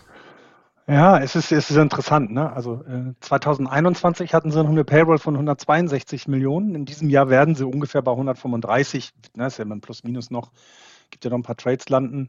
Und wenn du guckst, dass Steven Strasberg von den 135 Millionen alleine 35 bekommt und Patrick Corbin 24, dann weißt du, wo es hingeht. Ne? Also ja. es ist tatsächlich, ähm, na, sie haben diese beiden teuren alten Pitcher, die auf jeden Fall in der Lage sind, ihres Innings zu essen leider ein paar zu viele ähm, ähm, Runs abgeben werden. Also ne, ich, die werden eben nicht jünger, das ist nun mal so. Ähm, und das kann eben, also diese paar Runs, die sie abgeben, kann Nelson Cruz alleine halt nicht aufholen. Das sehe ich genauso. Ich im Moment hatte bei mir so gedacht, ach, du hast halt jetzt ein Team, also du hast drei Leute, Juan Soto, Nelson Cruz und Josh Bell, die alle über 30 Home Runs in einer Saison schlagen können. Deswegen habe ich die Offensive ein bisschen stärker gewertet als das, was die Marlins, die jetzt sicher um den vierten Platz mit ihnen streiten müssten, ähm, was die Marlins halt defensiv dann dagegen stellen können. Und deswegen habe ich weiterhin, ich werde dabei bleiben, die Marlins werden letzter, ähm, die Nationals werden vierter. Ähm, aber es wird halt, es wird kein, bei beiden ja, würde ich jetzt sagen, es wird keine 67 Siege-Saison für beide, sondern die werden eine gute Saison spielen. Ich glaube auch, dass die anderen drei Teams da, also Mets und Phillies und Braves, keinen Bock haben werden, gegen diese Typen 19 Mal zu spielen. Und das finde ich cool. Und deswegen glaube ich, dass die National League East auch wieder eine, eine Division sein wird, in der man sich locker die Spiele untereinander oder auch von, von den Teams selber äh, angucken kann. Die wird wieder sowas, wo wir auch ständig drüber reden werden. Absolut, da, da gehe ich auch von aus, aber ich glaube eher, dass es traurig wird, die Washington Nationals zu sehen. Was mich halt gewundert, ist, äh, gewundert hat, ist, dass Nelson Cruz dahin gegangen ist zu den Nationals. Ja. Weil er hat sich Find eigentlich, ich auch, der kann sich die Jobs eigentlich aussuchen. Und, und, und gerade eben, genau, und gerade weil du gesagt hast, weil eben 30 neue Jobs äh, äh besetzt, äh, also 15 neue Jobs besetzt werden müssen und ja in der Planung bisher bei National League Teams der Designated Hitter keine Rolle gespielt hat. Das heißt, die kommen ja frisch auf den Markt und die wollen, die wollen ja dann nicht irgendeinen abgehalfterten, sondern die wollen einen, der auch entsprechend Leistung bringt. Und dass der hier gelandet ist und zum Beispiel nicht irgendwo in der Central, also, dass es in der West nicht passiert ist, ist auch komisch, ne? weil auch da ist genug Kohle bei zwei Teams mindestens in der National League. Aber dass es hier die Nationals geworden sind, finde ich spannend. Und ich bin sehr, sehr gespannt, was das mit der Entwicklung von Juan Soto macht. Und ich hoffe, dass er sich dann entsprechend weiterentwickelt, weil ganz ehrlich, das ist schon spektakulär, was der macht. Also diese Plate-Disziplin. Er nervt, absolut. Aber diese Plate-Disziplin und wenn er da ein bisschen noch von Nelson Cruz lernt, dann kann das ja nur geil werden für ihn. Und dann gucken wir mal, was die nächsten Jahre machen. Ne? Genau. Ich glaube, das ist ja auch eine Rebuilding-Saison, muss man ja ganz deutlich sagen. Wo haben wir Unterschiede, was, was die Rangliste angeht? Ganz am Ende. Äh, ganz am Ende, ganz am Anfang. Also die Phillies haben wir beide auf drei. Ich habe die Brace auf eins und du die Mets. Und eben mhm. unten haben wir getauscht. Also ich glaube, wir sind da nah beieinander. Aber wir müssen ja auch beide sagen, ne? also ob die Mets jetzt nun Erster werden oder die Braves, es wird nicht ein zehn Siege Vorsprung äh, äh, Division-Sieger geben hier, ne? sondern das wird ganz knapp bis zum Ende spannend. Und damit kommen wir zur American League East, die dieses Jahr, tja, ähm, so wild wie selten werden könnte und sie war schon wild im letzten Jahr. ähm, also wir haben, wir haben darüber gesprochen oder wir haben vorhin schon gesagt, es könnte sein, dass dieses Jahr ähm, vier Teams in die Playoffs kommen, weil es ist möglich. Wir haben mehrere Wildcard-Teams. Wir haben den Divisionssieger und danach noch drei Wildcard-Teams. Es könnte sein, dass wir dieses Jahr vier Teams aus der American League East in den Playoffs sehen werden, weil vier Teams einfach unglaublich stark sind. Und ich bin sehr gespannt, wie diese ähm, Division ausfallen wird. Und ähm, wir fangen an mit den Tampa Bay Rays, die nämlich dieses Jahr oder letztes Jahr mit 100 Siegen ähm, ihre beste Saison einfach mal hingelegt haben und in den, in den Boden geschraubt haben. Und ähm, dreimal hintereinander haben sie jetzt die Playoffs geholt oder geschafft. Zweimal haben sie den American League East Title geholt. Sie haben letztes Jahr die 100 Spiele geholt, sind dann in den Playoffs gegen die Boston Red Sox ausgeschieden. Damals sehr, sehr verdient. Aber sie haben einen sehr talentierten Kader, sie haben einen sehr jungen Kader und vor allen Dingen haben sie Rays unübliche Dinge gemacht. Sie haben ihren besten Spieler und über den sprechen wir seit 2018, seitdem er gedraftet worden ist. Wanda Franco langfristig unter Vertrag gehalten und sie werden ihn bis 2033 unter Vertrag haben. Das ist etwas, was wir von den Rays wirklich so nicht kennen. Aber auch sie haben gesehen, der Junge ist was ganz Besonderes. Ein Five-Tool-Player, der also wirklich in allen Disziplinen des Baseballs wirklich herausragend ist und sein kann. Und Wanda Franco hat jetzt einen Vertrag unterschrieben über elf Jahre und 182 Millionen Dollar. Und dieser Vertrag wird immer besser. Er kriegt jedes Jahr eine Gehaltserhöhung. Dieses ja. Jahr wird er für, eins, für eine Million, für, nee, für, für 1,4 Millionen wird er antreten. Nächstes Jahr bekommt er 2,4 Millionen, dann nochmal 2024 2,4 Millionen und dann geht's los. Dann bekommt er nämlich äh, ab dem Jahr 2028 bekommt er 25 Millionen Dollar im Jahr. Und selbst das ist für jemanden wie Wanda Franco vielleicht sogar noch ein Schnäppchen. Wie sich die das Liga entwickelt in den nächsten Jahren, ja. wissen wir noch nicht. Ja. Ja, genau. Also es ist, es ist hier wieder, wieder dieses, dieses Front Office der, der Race ist einfach schlau, muss man sagen. Ja, ich meine, ja. also selbst die 8000 Rentner in St. Petersburg wären mit Fackeln und ähm, äh, Mistgabeln äh, zum, zum Ballpark gegangen und hätten da, Pillenschachtel. ja, genau. Hätten, hätten da Alarm gemacht, hätte man gesagt, nein, Wanda Franco, den holen wir, dem werden wir rechtzeitig zur Free Agency, in ein paar Jahren werden wir dem Vertrag geben. Das ist einfach auch Usus geworden in der MLB, dass man die ganz jungen Spieler, auch wenn sie noch in ihrem Rookie-Contract stecken, dass man denen einen ganz, ganz langen Vertrag gibt. Und Fernando Tatis Jr. ist das prominenteste Beispiel. Und Wanda Franco Jr. Ist, äh, Wanda Franco ist jetzt das zweitbeste Beispiel. Und Wanda Franco ist wirklich nervig. Ist wirklich nervig.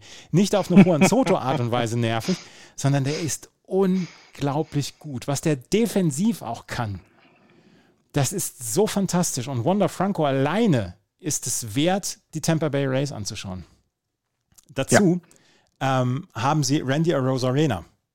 26 Jahre alt auch erst letztes Jahr seine erste Big League-Saison. Ähm, Gold Glove-Finalist und äh, 20 Home Runs, 20 Stolen Bases gehabt. Ähm, sie haben, ähm, sie haben super Spieler wie zum Beispiel Austin Meadows in der Middle of the Lineup. Sie haben Jiman Choi nach wie vor für die First Base, der auch ordentlich auf den Ball hauen kann. Sie haben Manuel Margot. Outfield, im Right Field ist er ein sehr, sehr fähiger Mann. Sie haben Brandon Lowe auf der Second Base. Ähm, sie haben Kevin Kiermeier im Outfield neben Jackie Bradley Jr. vielleicht der beste defensive Outfielder, den diese Liga zu bieten hat. Ich musste einmal Jackie Bradley Jr. unterbringen. ähm, sie haben ähm, die einzige Position, wo ich sagen würde, da sind sie vielleicht ein bisschen unterdurchschnittlich besetzt, ist die Catching-Position, wo sie Mike Sonino haben, der mhm. ähm, gerade offensiv dann auch schon durchaus seine Probleme haben kann. Ähm, und sie haben sich jetzt zur neuen Saison dann auch noch äh, Corey Kluber geholt. Ist übrigens eine Sache, die ich erst wieder bei der Vorbereitung auf diese Division ja. mir wieder ins, in die Erinnerung gerufen habe, dass Corey Kluber bei den Tampa Bay Rays unterschrieben hat. Und nicht bei den Yankees, ne? Das ist auch wirklich etwas, wo du denkst, huch, was ist denn hier gerade? Irgendwo gab es eine tektonische Plattenverschiebung. Ja. ja, ja, und es gibt ja immer noch die Gespräche, ob vielleicht ein neues Stadion irgendwann mal gebaut werden kann und nicht im Sumpf, sondern vielleicht dann in einer Ecke in Tampa, zum Beispiel direkt in Tampa, wo man vielleicht noch ein paar mehr Zuschauer anlocken kann. Äh, ja, wird es wahrscheinlich nicht geben, aber trotzdem. Dieser Ballpark ist wirklich, ist wirklich verranzt und der müsste eigentlich erneuert werden und dann müsste eigentlich was getan werden, aber noch stehen da die Zeichen nicht so richtig gut. Sie haben jetzt eine sehr, sehr, sehr gute Rotation auch. Das Problem ist, Tyler Glasnow ist nach wie vor verletzt. Der ist jetzt auch wieder ein bisschen zurückgeworfen worden und eigentlich heißt es ja, der wird wohl dieses Jahr nicht pitchen. Man hofft so ein bisschen drauf, dass er Richtung August, September vielleicht pitchen kann, aber ähm, das muss man, glaube ich, dann auch von der Saison abhängig machen, die die Tampa Bay Rays haben werden.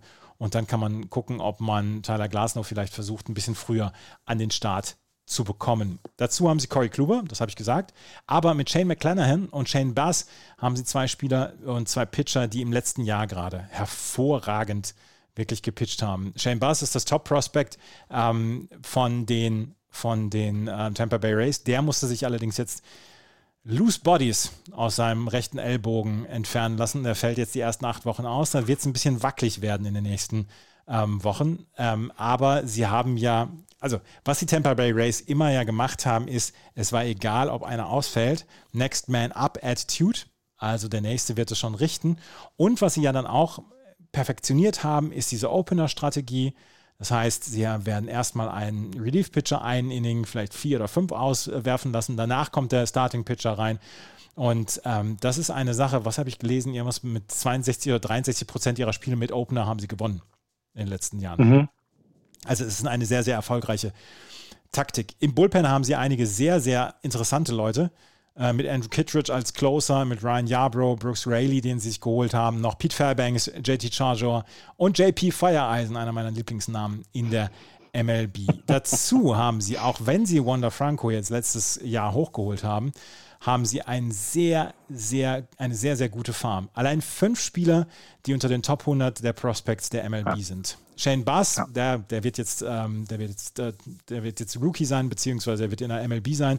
Und auch Josh Lowe wird höchstwahrscheinlich schon im Big League Team sein. Aber sie haben noch Taj Bradley, sie haben Vidal Bruchan und sie haben Greg Jones dann noch. Also auch da sind äh, Prospects dann nach und nach, die hochkommen und ähm, wo man sagen kann, bei den Tampa Bay Rays wird es auf jeden Fall nicht so richtig versiegen. Und sollte die Saison nicht so ganz laufen, ähm, wie sie sich vorstellen, haben sie immer noch die Möglichkeit, Leute zu traden. Kevin Kiermeier zum Beispiel stand sehr lange auf dem Trading-Block. Mhm. Ähm, den behalten sie jetzt allerdings erstmal. Und das wäre zum Beispiel einer, der, falls die Saison, was ich nicht glaube, südwärts gehen sollte, dass der ähm, vielleicht getradet werden könnte, weil so ein paar Leute, Manuel Margot zum Beispiel, Randy Rosarena, Austin Meadows, Wanda Franco, die sind eigentlich erstmal fix. Ich meine, Wanda Franco zu traden wird jetzt mit dem Vertrag dann auch relativ schwierig, da in irgendeiner Weise einen Gegenwert zu bekommen. ist wie Mike Trout. Mike Trout ist auch nicht tradebar. Und nicht, weil, das, nee, weil er nicht gut ist. nee, bei Mike Trout ist, glaube ich, noch was anderes der Fall. Nee, ja. du, kannst, du kannst nicht deine First Draft Picks, deine, deine First Round Picks bis 2050 kannst du nicht verpfänden. Das geht einfach nicht. ähm, ja, ich glaube, also, tue mich unglaublich schwer mit den Positionen 1 bis 4 in diesem Jahr bei den, bei den Tampa Bay Rays. Mhm. Ich sage jetzt, mhm. sie werden Zweiter. Oh, na, ja, nee, Dritter werden sie. Entschuldigung, Dritter werden sie. Echt? Ja. So hoch? Bei mir wären sie Vierter. Ja? Ja. Ich glaube, ähm, ich glaube, ähm, also Nelson Cruz in allen Ehren. Ähm, alles nett, ist alles ganz lustig, aber. Nelson Cruz ist nicht. Äh, äh, Wanda Franco, entschuldige ja. bitte. Wanda Franco in allen Ehren. Sorry, ich bin auch blöd. Wanda Franco in allen Ehren. Ne? Also Topspieler, super dieses Next Man Up Mentalität. Aber irgendwann muss es bestraft werden, dass sie auch in diesem Jahr nicht mal 100 Millionen für einen Wein ausgeben. Es muss doch irgendwo ein Licht am Himmel sein für Kapitalismus. Nein, also ich glaube einfach, die werden es dieses Jahr ein bisschen schwieriger haben, weil ähm, also die Yankees und äh, Blue Jays definitiv besser sein werden und auch die Boston Red Sox werden in diesem Jahr wieder eine Rolle mitspielen können. Und ähm, ich, ähm, ich, ich, ja, ich will einfach mal auch ein bisschen mutiger sein, was meine Aber Tipps wir machen also, diesen Podcast seit 2013. Ja, seit 2013 ja. werden wir eines Besseren belehrt von diesem ja, Team. Das stimmt. Also du hast ja recht. Du hast ja recht. Und auch hier, also wenn man sich die Vertragsstruktur anguckt, na, also selbst die 25 Millionen, die Wanda Franco irgendwann ganz später kriegen wird, das ist ja, das ist ja für die Mets ist das ja ein Taschengeld. Für die Rays vor allen Dingen auch. Naja, und für die so, Mets so, dann, also weißt ja, du, die ja, würden, ne, ja. die würden, die würden ihn ja sofort trotzdem nehmen, weißt du, weil die das Geld haben, ne? Also das, auch hier Big Market, Small Market, in New York ist das Geld halt vorhanden. Nicht nur, weil der Owner reich ist, sondern die Mets verdienen Geld, auch wenn sie Spiele verlieren. Und das tun die Tampa Bay Rays, verdienen keine Spiele, auch wenn sie Spiele, äh, kein Geld, auch wenn sie Spiele gewinnen. Und das muss man einfach so klar hier darlegen. Ähm, ich finde es ähm, ich finde es immer noch schade, dass Tyler Glasnow nicht wieder zeigen kann, was er kann, weil ich mag den eigentlich auch ganz gern. Ich weiß gar nicht warum. Aber ich, äh, als ich jetzt gesehen habe, dass er äh, verletzt ist, war doof. Und ich mag eben diese Mentalität der Race, ähm, dass sie eben über die letzten Jahre 100 Siege einfahren und trotzdem zehn, Le zehn Leute gefühlt in den, in den Top 10 der, der, der, der Prospect-Rankings haben, ja. so ein Motto. Das mag ich sehr, sehr gerne und ähm, ich glaube auch, das wird keine Saison sein, wo man sagt, die gewinnen nur 70 Spiele, sondern das wird auf ähnlich hohem Niveau Vierter werden. Ne? Also es geht hier nicht um irgendwie 82 Siege nur, sondern ich glaube 88 bis 90 Siege ähm, werden eben vielleicht in dieser Division nur zum vierten Platz reichen. Ne? Das wird eine wilde Saison in der American League East, ich sag's dir. Ja, und auch, äh, auch hier wie in der, in der anderen West, ne?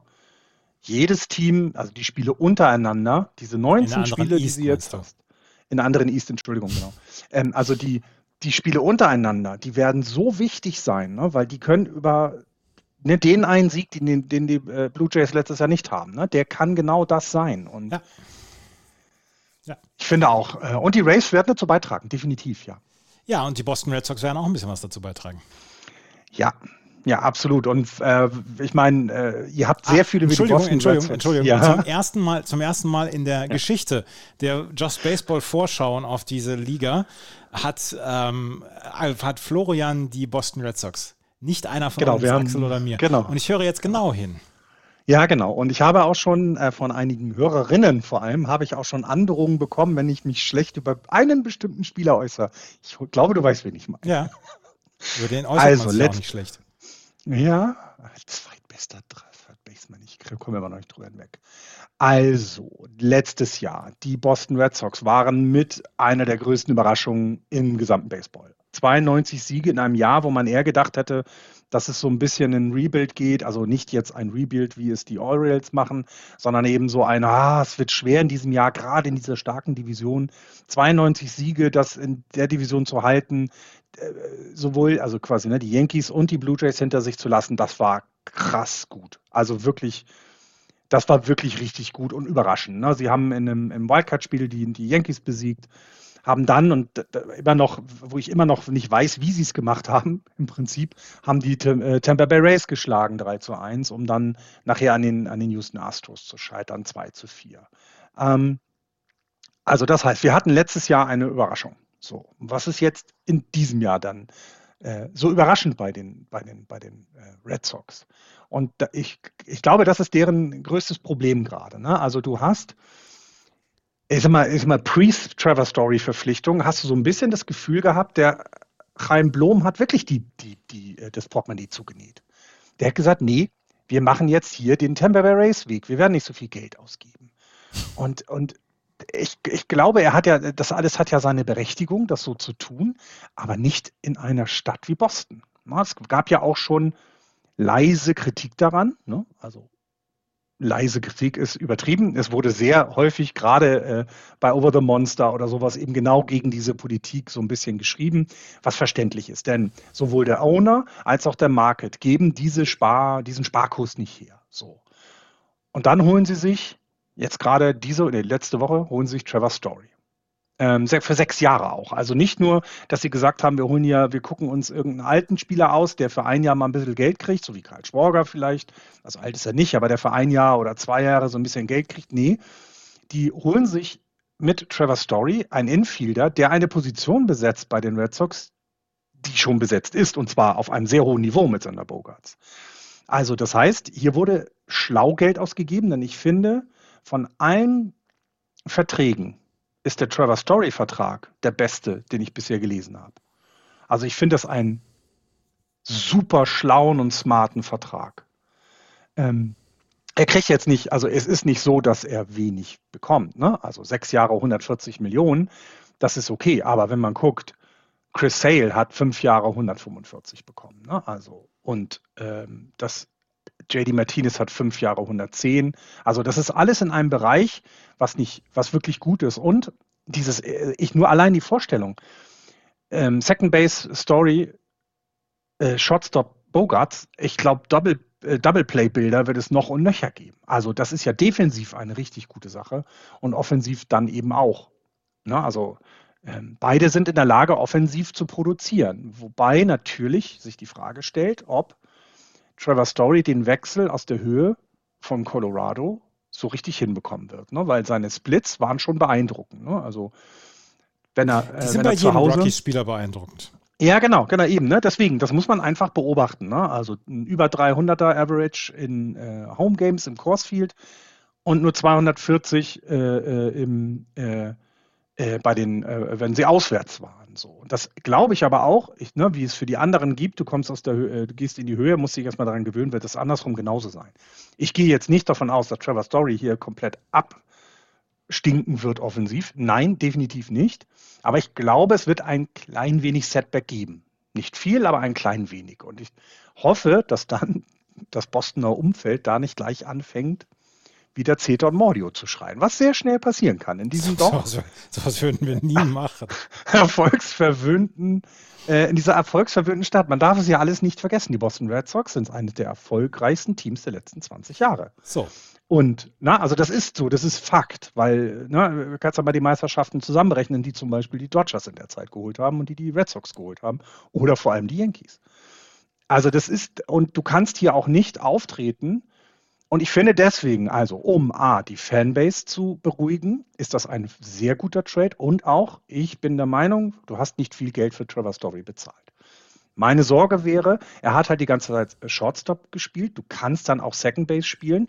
Aber es gab äh, äh die Geschichten rund um Trey Turner bei den bei den äh, Dodgers, der eben nicht auf seiner angestammten Position wie bei den Nationals gespielt hat, sondern eben auf einer anderen.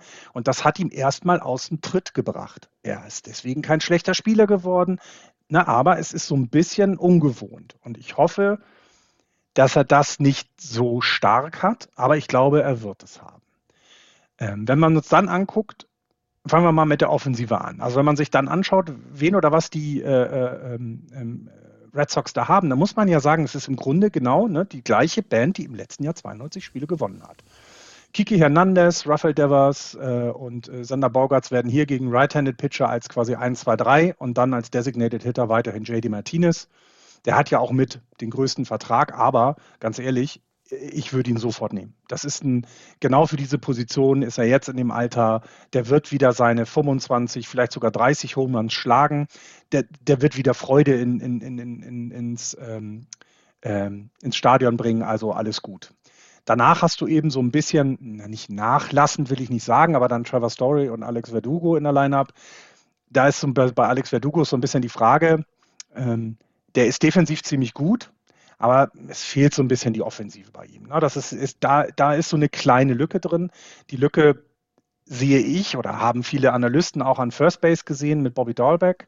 Ähm, dem traue ich aber eher zu, auch offensiv sich einfach weiterzuentwickeln. Ne? Also da glaube ich einfach, da ist noch mehr, äh, da ist noch mehr Potenzial bei Bobby Dahlbeck, aber da hätte jemand wie Freddie Freeman den Boston Red Sox schon ganz gut gestanden. Haben sie nun nicht gemacht. Vielleicht auch in Ordnung, denn ich glaube, mit Bobby Dolberg habt ihr mehr Spaß die letzten nächsten Jahre, als mit, ihr mit Freddie Freeman hättet. Ähm, Catcher haben sie, ähm, ja, also kann man jetzt überlegen, ob es Christian Vasquez ist oder äh, Kevin Plawicki.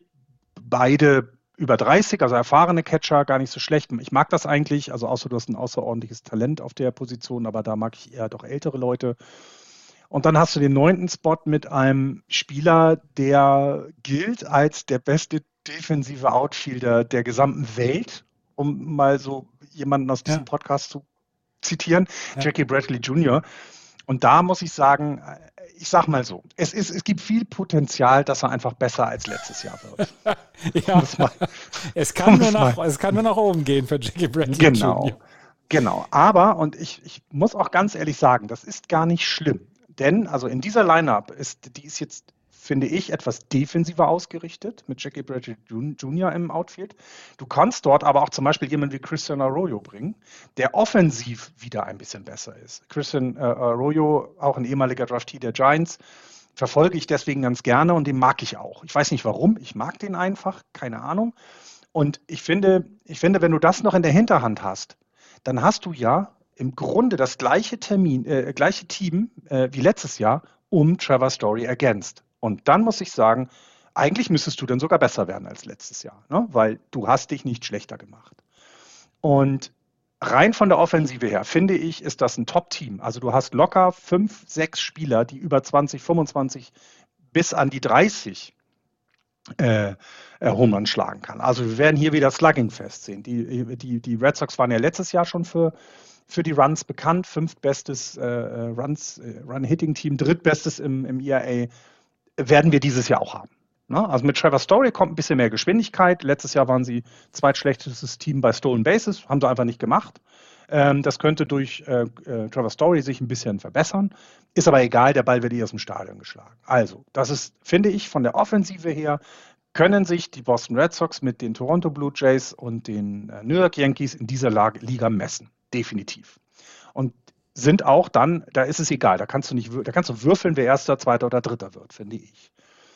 Defensiv finde ich, also ähm, in, in einem MMB-Network wurde ein Spieler zum zweitbesten Third Baseman gewählt. Ich habe mir mal geguckt, was Raphael die Grundlage... Devers, um, um genau zu sein? ich würde den Namen nicht sagen, vielleicht hätte sie es dann überhört, Mensch. Der ist offensiv halt eine Macht, aber ich finde, er ist defensiv nicht stabil genug. So. So, deswegen fand ich diese Wahl nicht gut. Aber er ist ja auch noch keine 30. Das heißt, er ist ja auch in der Lage, was dazu zu lernen.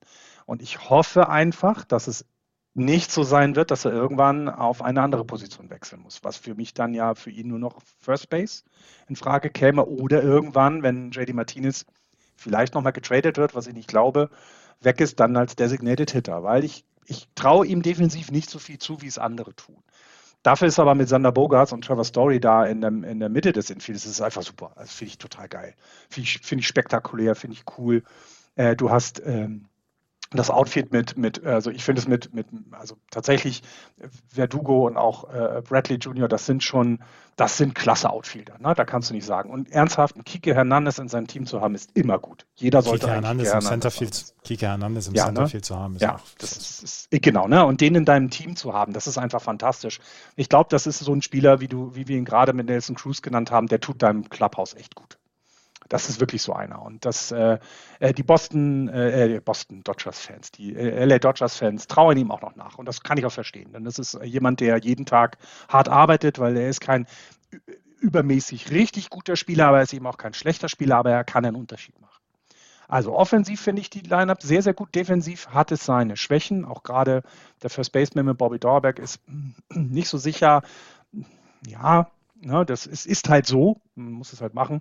Und dann ist die Frage, was das Starting Pitching macht. Ähm, mir hat im letzten Jahr tatsächlich, habe hab ich auch mehrfach im, im, Dings gesagt, mir hat das sehr gut gefallen, wie Nathan, Nathan Iovaldi ähm, die Saison hinter sich gebracht hat. Das war, das finde ich, war eine, eine, eine starke, gute Saison. Also und ich glaube, die kann man auch in diesem Jahr von ihm wieder erwarten. Ich glaube dafür, also dass er so seine 30 Starts hat und ein ERA drei, sieben, was auch immer man dann sagt, das, das glaube ich, kann man, von, kann man von ihnen in diesem Jahr erwarten. Ähm, dann allerdings hast du mit Nick Pivetta, Tanner Hawk, jetzt neu dazugekommen Michael Walker und Rich Hill, der, die sind ja beide jetzt äh, zu, in der Trading Deadline zu den äh, Red Sox gekommen. Da geht es halt schon so in eine Richtung, dass ich sage, ja, Rotation ist nicht die Stärke dann der, der Red Sox. Also das, da sehe ich einige Lücken, um es mal so zu sagen. Ähm, und die einzige Hoffnung, die man haben kann, ist eben Innings fressen, damit du dein Relief-Pitching äh, ähm, ein, bisschen, ein bisschen entlastest. Und lass einfach, naja, wenn du halt vier, keine Ahnung, vier, fünf, vier, fünfer IR hast, dann müssen deine offensiven Leute halt eben fünf Homeruns schlagen. Und dann ist es alles okay. Und so ist, ist es für mich von der Bewertung her, ähm, der Red Sox finde ich, die, die, die Line-Up finde ich, ist mit von den drei oder vier Teams, die um die Playoff-Camps sind in dieser Liga, nicht die, also ist mit die schlechteste. Tatsächlich hören wir gleich noch die Yankees an. Ich habe die nicht ganz genau gesehen, aber das ist so ein bisschen das. Währenddessen aber, auch im Gegensatz zu allen äh, Unkenrufen in unserem WhatsApp-Channel, weil immer wenn ein Re äh, Relief-Pitcher auf den Mount kommt, gab es erstmal Gejammer, ähm, glaube ich, dass eben die, äh, diese, dieses Relief-Pitching, finde ich, ich finde, das ist gut aufgestellt. Also du hast Matt Barnes als Closer, ähm, da kriegen alle Red Sox-Fans immer Herzinfarkt Fakte, aber du kannst jetzt auch als Free Agent neu dazukommen, Jake Diekman als Closer nehmen oder auch Garrett Whitlock. Also du hast eigentlich drei äh, Jungs, die das können, zwei Righties mit äh, Barnes und Whitlock und äh, Diekman ist ein Lefty, die dir also deine Spieler am Ende des Spiels sichern können. Das finde ich stark, muss ich ehrlich sagen, finde ich gut. Danach, also ähm, ich weiß, du bist, du bist du nicht so ein riesen Savamura-Fan? Doch, ja, bitte. War das nicht so, ne? Genau. Mhm. Ne, danach, finde ich, wird es aber schwächer. Also wenn du dir dann anguckst, wie das Relief-Pitching aufgestellt ist, ähm, Matt Strahm kam jetzt dazu, ähm, Ryan Brazier, sag mal, so habe ich gesagt, Hernandez, Davison Hernandez, das ist so ein bisschen, das hat nicht, das hat nicht diesen Wumms, wie es andere Teams haben, sage ich mal so, aber das ist verlässlich, das ist okay. Ähm, hoffen tut man natürlich, gerade im Starting Pitching, dass Chris Sale also er hat jetzt nochmal ähm, ähm, ein Stress Fracture gehabt, mhm. also eine, ein, ein, ich glaube, es ist ein Bruch was nicht, ne? Es ist irgendwie irgendwas in seinen Rippen hat er sich gemacht. Ja, er hat noch Rippe ähm, gebrochen. Eine Rippe gebrochen. Ah, okay. Okay, ich dachte, es wäre nur angebrochen oder so. Und da hoffe ich einfach, dass die, äh, dass es schneller geht als, als also weil, weil den müsst ihr in euer Lineup haben. Ne? Also das, das wäre schon äh, in, in, in eurer Rotation haben. Das wäre schon ziemlich gut. Ähm, bei James Paxton weiß ich jetzt nicht. Ich sehe nur, der hatte Tommy John. Ich weiß nicht, wann soll er wiederkommen? Das war jetzt im April 21. Ist es dieses Jahr schon vorgesehen? Ja, dass er wieder zurückkommt? Erst Ende des Jahres. Erst, der erst Ende der, also okay, also der wird dann kein Faktor sein. Das heißt, wenn man sich dann das Starting Pitching anguckt, müsst ihr erstmal mit dieser Rotation loslegen. Sollte jetzt nicht noch irgendwas auf dem Free Agency Markt passieren, aber ihr habt schon mit Walker und Rich Hill zwei dazugeholt. Das ist, na, also ich finde, die, die ähm, Rotation und auch das Relief-Pitching ist nicht das Beste in dieser Liga, aber das werdet ihr locker wettmachen durch die tolle Offensive. Und deswegen glaube ich, dass neben all der vielen Fragen, die ich mir eigentlich noch aufgeschrieben habe zu den Red Sox, also äh, wie ist das eben mit, mit Barnes, ne? Also vor dem, äh, den, den äh, Sticky Substance Regeln ähm, war er richtig gut danach. Hm war das nicht mehr so dolle. Und da ist eben die Frage, hat er sich jetzt adaptet? Also hat er da einen Weg gefunden, ähm, besser oder wieder so zu werden, wie bevor diese Regeln genauer betrachtet worden sind?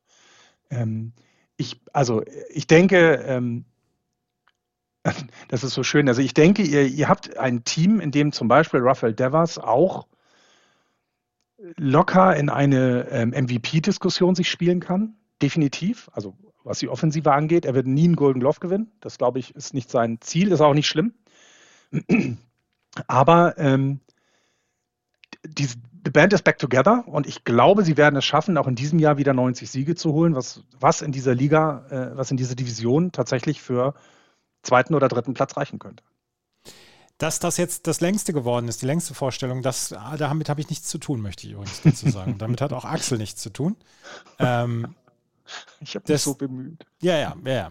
Ähm, ich stimme vielem zu, was du dort gesagt hast. Ähm, ich glaube allerdings, dass, ja, also jemand wie Trevor Story könnte nächstes Jahr zum Beispiel wieder auf die Shortstop-Position gehen. Ähm, Xander Bogarts hat Ende dieses Jahres ein Opt-out, die Opt-out-Möglichkeit und wird wahrscheinlich diese auch ähm, wird wahrscheinlich diese auch wahrnehmen, weil er hat gerade gesehen, was Carlos Correa für einen Vertrag unterschrieben hat und das Geld möchte er wahrscheinlich auch haben. Es kann sein, dass er wieder als Free Agent zu den Boston Red Sox zurückkommt. Sollte er nicht zurückkommen, dann hätten man aber ähm, mit äh, Trevor Story jemanden für die nächsten fünf Jahre dann noch dazu. Ich stimme dir überein, mit dir überein, dass die ähm, Boston Red Sox ähm, Probleme bekommen werden, was das Pitching angeht. Und das ist im Moment mein großer Zweifel, was den, den ich im Moment habe. Sie haben ein paar wirklich sehr, sehr interessante Leute. Savamola ist jemand, den ich wirklich sehr, sehr gerne mag. Davins Hernandez, jemand, der ähm, gestern Abend hat er im Springtraining einen Auftritt, wo er drei, drei Strikeouts hatte in einem Inning. Wenn der, wenn der die Spots trifft, ist er einfach unglaublich. Hat er unglaublich guten Stuff da, aber er hat Probleme mit der Kontrolle. Nathan Iovaldi wissen wir, was er machen kann. Ähm, auch Nick Pivetta hatte letztes Jahr ein ordentliches Jahr. Rich Hill müssen wir mal gucken, ob er einfach die Innings imstande ist zu bringen, weil er ist jetzt mhm. inzwischen auch über 40.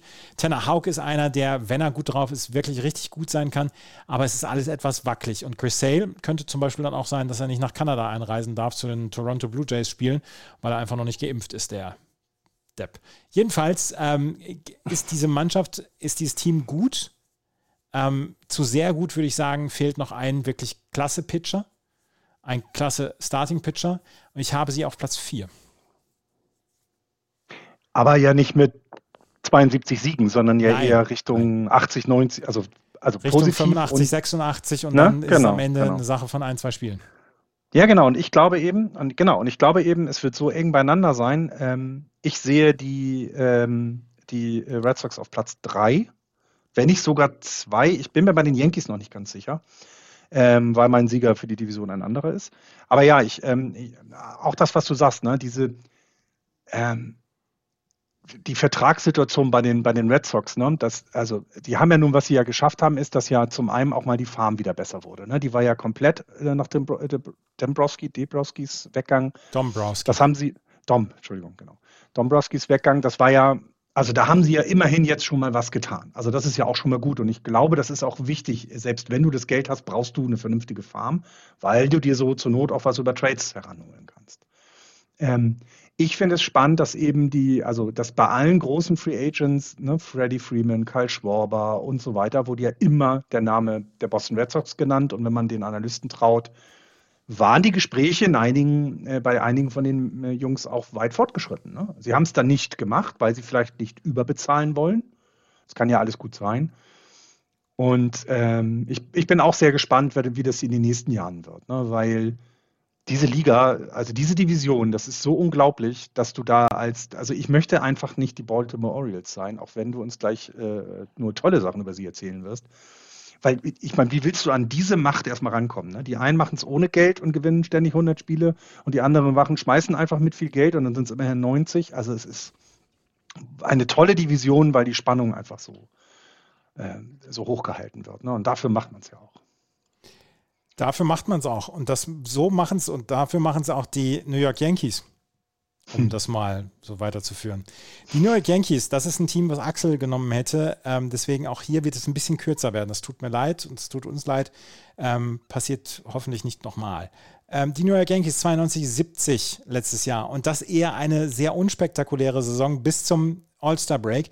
Danach haben sie aufgedreht und danach haben sie wirklich groß aufgedreht und haben eine richtig gute Saison gehabt. Dann sind sie zwar nur Dritter geworden, sie mussten halt ein bisschen was aufholen, aber jeder hat gedacht, ja, gegen die Boston Red Sox, sie sind, sie haben das Momentum auf ihrer Seite, eigentlich sollte das was werden. Es wurde nichts. Spoiler, 6 zu 2 verloren im Wildcard-Game und wieder ein Jahr der Enttäuschung. Seit 2009 haben sie die Meisterschaft nicht mehr geholt. Das ist jetzt eine ewig lange Zeit für ein Team wie die New York Yankees, die ja auch nicht die Taschen zugenäht hatten in den letzten Jahren, sondern auch eher die Taschen aufgemacht haben, aber zwischendurch einfach mal sehr, sehr tief ins Klo gegriffen haben, ähm, weil sie zwischendurch von, von Leuten ja, Spiele bekommen haben, die man so nicht anbieten kann. Dazu haben sie eine sehr, sehr Strikeout-lastige Line-Up im letzten Jahr gehabt.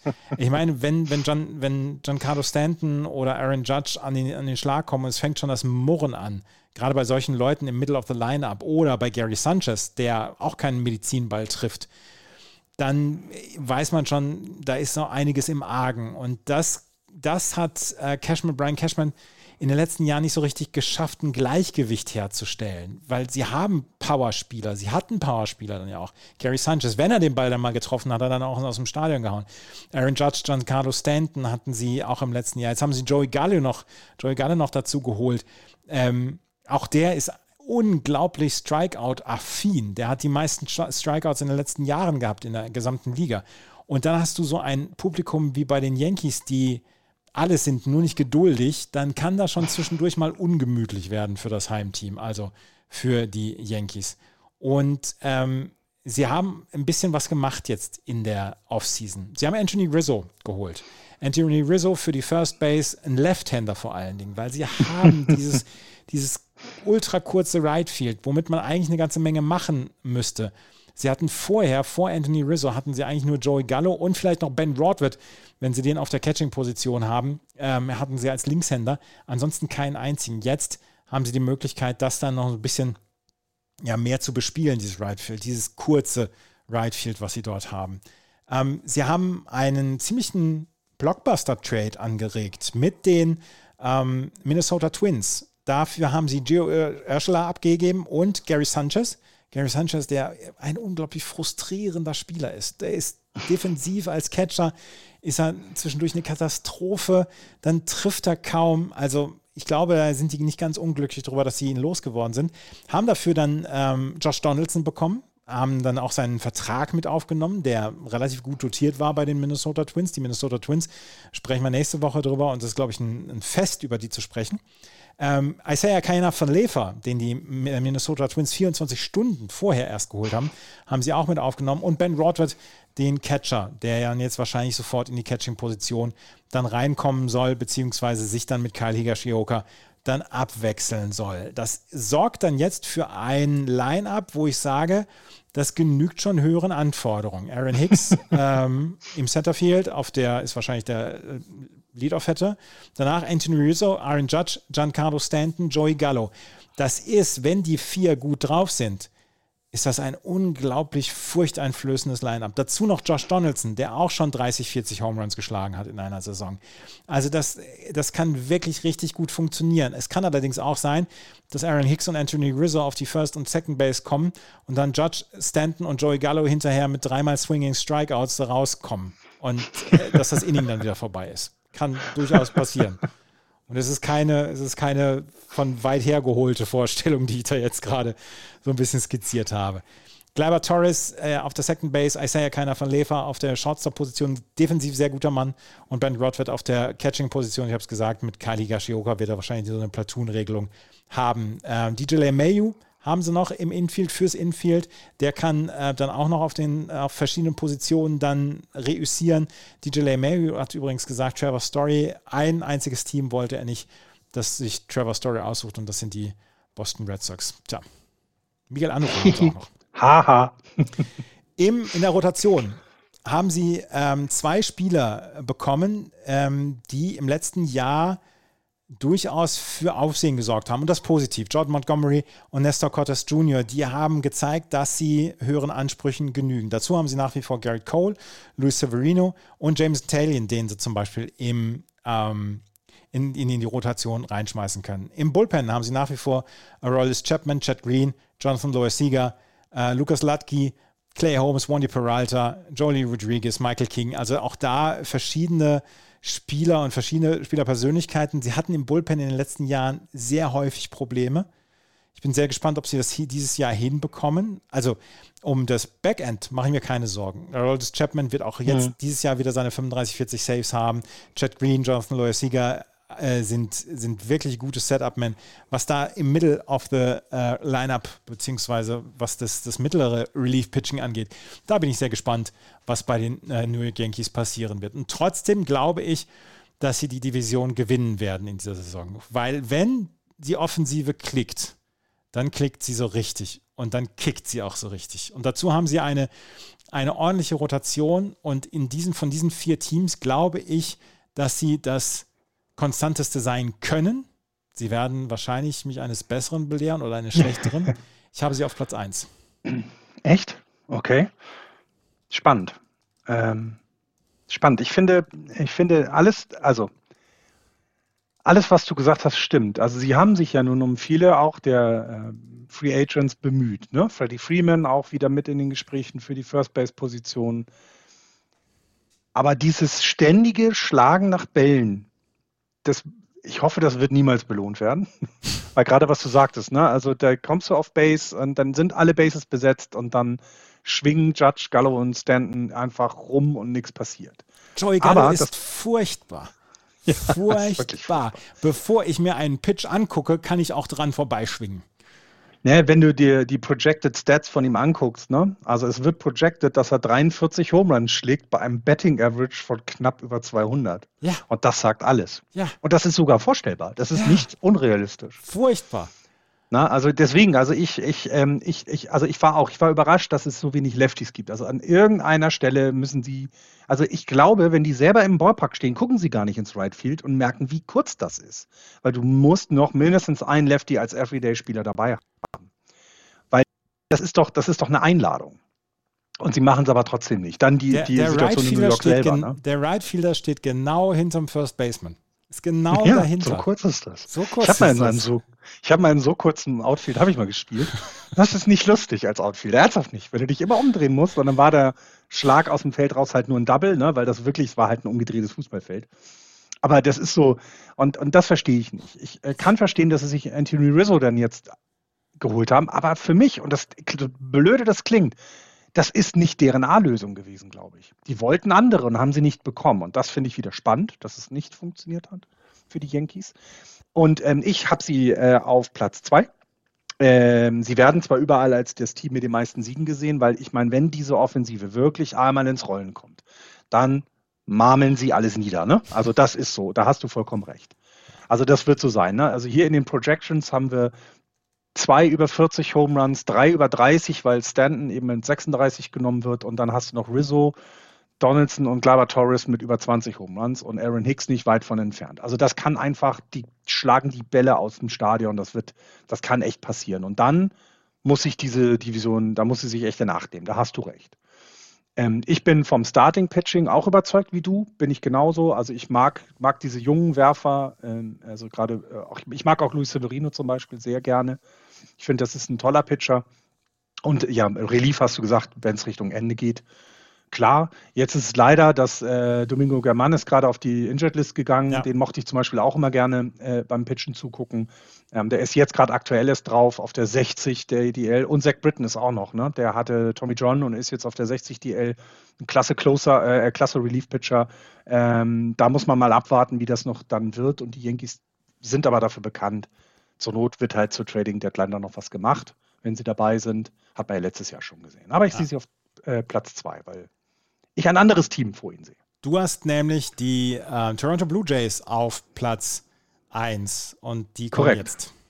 Genau, genau. Also äh, ich, ich habe es letztes Jahr schon gemacht. Ich meine, ich wäre auch derjenige gewesen, der gesagt hatte, die Blue Jays kommen auf den, auf den, ähm, auf den Topspot in dieser Division. Das hat nicht gereicht. Es hat leider auch nicht für die Playoffs gereicht. Ne? Dieses eine Spiel hat gefehlt. Ähm, dass sie die Wildcard nicht erreicht haben mit 91 Siegen. Man stelle sich vor, ne, die Atlanta Braves sind mit 88 Siegen in die World Series eingezogen. Also eine tolle Saison der Blue Jays. Und ich glaube, das werden sie in diesem Jahr auch ähm, wiederholen. Ähm, Im Moment ist bei vielen von diesen Wettbüros und, und Analysten ähm, besteht derzeit die 91% Chance, dass sie die AL East gewinnen. Und auf den Wagen springe ich mit drauf und vor allem eine zwölfprozentige Wahrscheinlichkeit, die World Series gewinnen. Und es gibt nur ein Team, was eine höhere Wahrscheinlichkeit hat, mit irgendwie 14, 15 Prozent, das sind die Dodgers. Also die Analysten oder viele Wettbüros und so weiter sehen in den Blue Jays einen Contender für die World Series. Ich, ich glaube, das sind sie auch, denn auch dieses Jahr haben sie sich, finde ich, klug oder ja, doch, sehr doch klug, kann man sagen, haben sich kluge Verpflichtungen geholt. Ähm, sie mussten leider äh, Marcus Simeon gehen lassen zu den Texas Rangers, zu denen kommen wir ja noch, weil die haben ja von den drei Milliarden, die ausgegeben wurden, alleine drei ausgegeben, so ungefähr. Äh, Robbie Ray ist auch nicht mehr dabei, der ist in Seattle gegangen als Free Agent. Steven Matz ist nicht mehr da, der ist zu den St. Louis Cardinals. Ähm, das heißt also, sie mussten ein bisschen Aderlass ähm, mussten sie, äh, mussten sie ertragen, haben sich aber mit, finde ich, Kevin Gossman, einer der besten Pitcher der National League aus dem letzten Jahr geholt. Und das sage ich nicht nur, weil er äh, bei den San Francisco Giants gespielt hat und den Vertrag dort abgelehnt hat, weil die Blue Jays gesagt haben, du kriegst von uns mehr. Also das heißt, sie holen sich in die Rotation jemanden, der sofort hilft und nach äh, José Berrios ähm, als, als ja, zweites Ace dann gelten kann. Und beides Pitcher, die definitiv im Bereich der, keine also der Pitcher, Starting Pitcher sind, die ein ERA unter vier haben werden. Und ne, Andreas erklärt es immer so gerne, das ist richtig gut. Äh, Yunjin Ryu ist weiterhin dabei, auch dann auf der dritten Position. Alec Manoa und äh, dann neu als Free Agent aus Seattle gekommen, Yusei Kikuchi. Ähm, ergänzen dann diese, finde ich, richtig gute Starting Rotation. Also die gefällt mir sehr, sehr gut. Da ist, also für mich warten da wirklich ähm, äh, Pitcher, die durch die Saison dich tragen können. Das finde ich richtig klasse. Ähm, Im letzten Jahr war man im Starting Pitching ähm, im Mittel, äh, ähm, im, im, im oberen im oberen Drittel der Liga, also vom ERA her war man Sechster. Und ich glaube, auch in diesem Jahr kann man das wiederholen.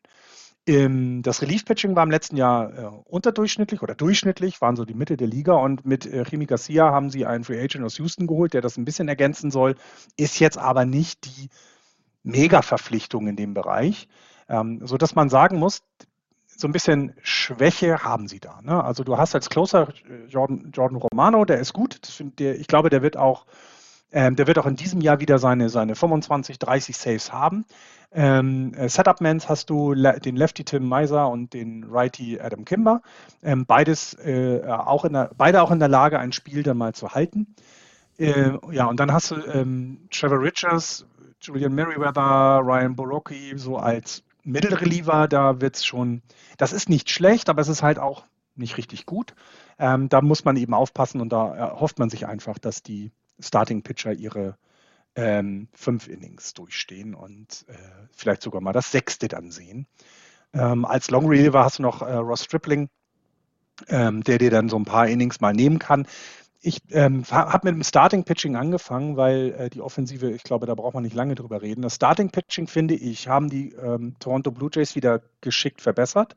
Also sowohl äh, Yusei Kikuchi als auch Kevin Gossman sind Top-Verpflichtungen, die die dir weiterhelfen werden, dass, äh, dass du deine Rotation weiter auf einem hohen Niveau hast, um dann diese Offensive, die um Vlad äh, Junior gebildet werden muss, äh, ja zu unterstützen. Ne? Also du hast wirklich da einer der Topstars der Liga. Ähm, ich meine, wenn du als Rookie im MVP-Voting bist, das ist schon nicht so schlecht, glaube ich. Ne? Und äh, ich, ich, glaube, der wird dieses Jahr noch besser werden. Er hat es ja angekündigt, er hat ja gesagt, letztes Jahr war der Trailer, dieses Jahr sieht er den ganzen Film. Ähm, äh, hat ja die MLB auch gleich aufgenommen als, als Claim und finde ich auch geil, dass er es macht, weil ähm, das ist schon, das ist schon einer der Spieler, für die es sich lohnt, einfach den Fernseher anzumachen. Ne? Und ähm, wenn du darum herum ähm, jetzt deine, deine Line-Up einfach weiter so aufrecht hältst mit A, den jungen Leuten, ne? also äh, Bobby Schett zum Beispiel zu nennen, finde ich äh, auch, ich mag diesen Spieler super gerne und auch der wird in diesem Jahr nochmal einen Sprung nach vorne machen. Ähm, das, äh, das, das musst du halt in meiner, wenn ich es mir ausmalen könnte, müsstest du das durch so ein bisschen Erfahrenheit ergänzen. Und was haben sie gemacht? Haben sich aus Oakland Matt Chapman geholt. Eine Top-Verpflichtung. Ich finde, Matt Chapman ist nicht nur defensiv einer der besten ähm, Third Basemen in dieser Liga. Ich würde ihn sogar auf höheren Plätzen sehen als andere in diesem Podcast-Team. Ähm, aber er ist vor allem auch offensiv eine, eine Macht. Und das ist ziemlich gut. Ne? Du hast Markus Semien abgegeben, der wirklich eine Top-Leistung im letzten Jahr gebracht hat. Und ich finde, dass die Offensive durch den äh, Trade von Matt Chapman einfach noch verbessert wird. Und also die, oder andersherum, die, das, was dir mit Markus Semien gebracht hat, wird dadurch ergänzt, ersetzt. Und das ist schon mal klasse für diese Offensive. Große Fragezeichen ist, was passiert ist äh, in diesem Jahr mit George Springer?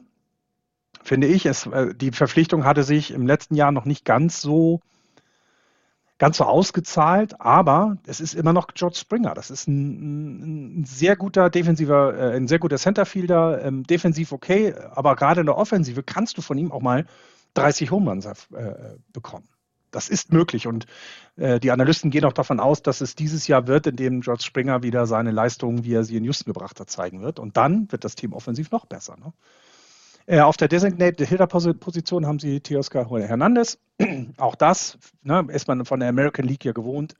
Power Hitter, alles super. Und dann guckt man sich das Infield an. Also auf der First Base wird Vlad Guerrero bleiben. Ähm, du hast mit Danny Jensen einen Catcher, der okay ist. Das ist jetzt nichts Besonderes, was dir da hinter der Platte ist.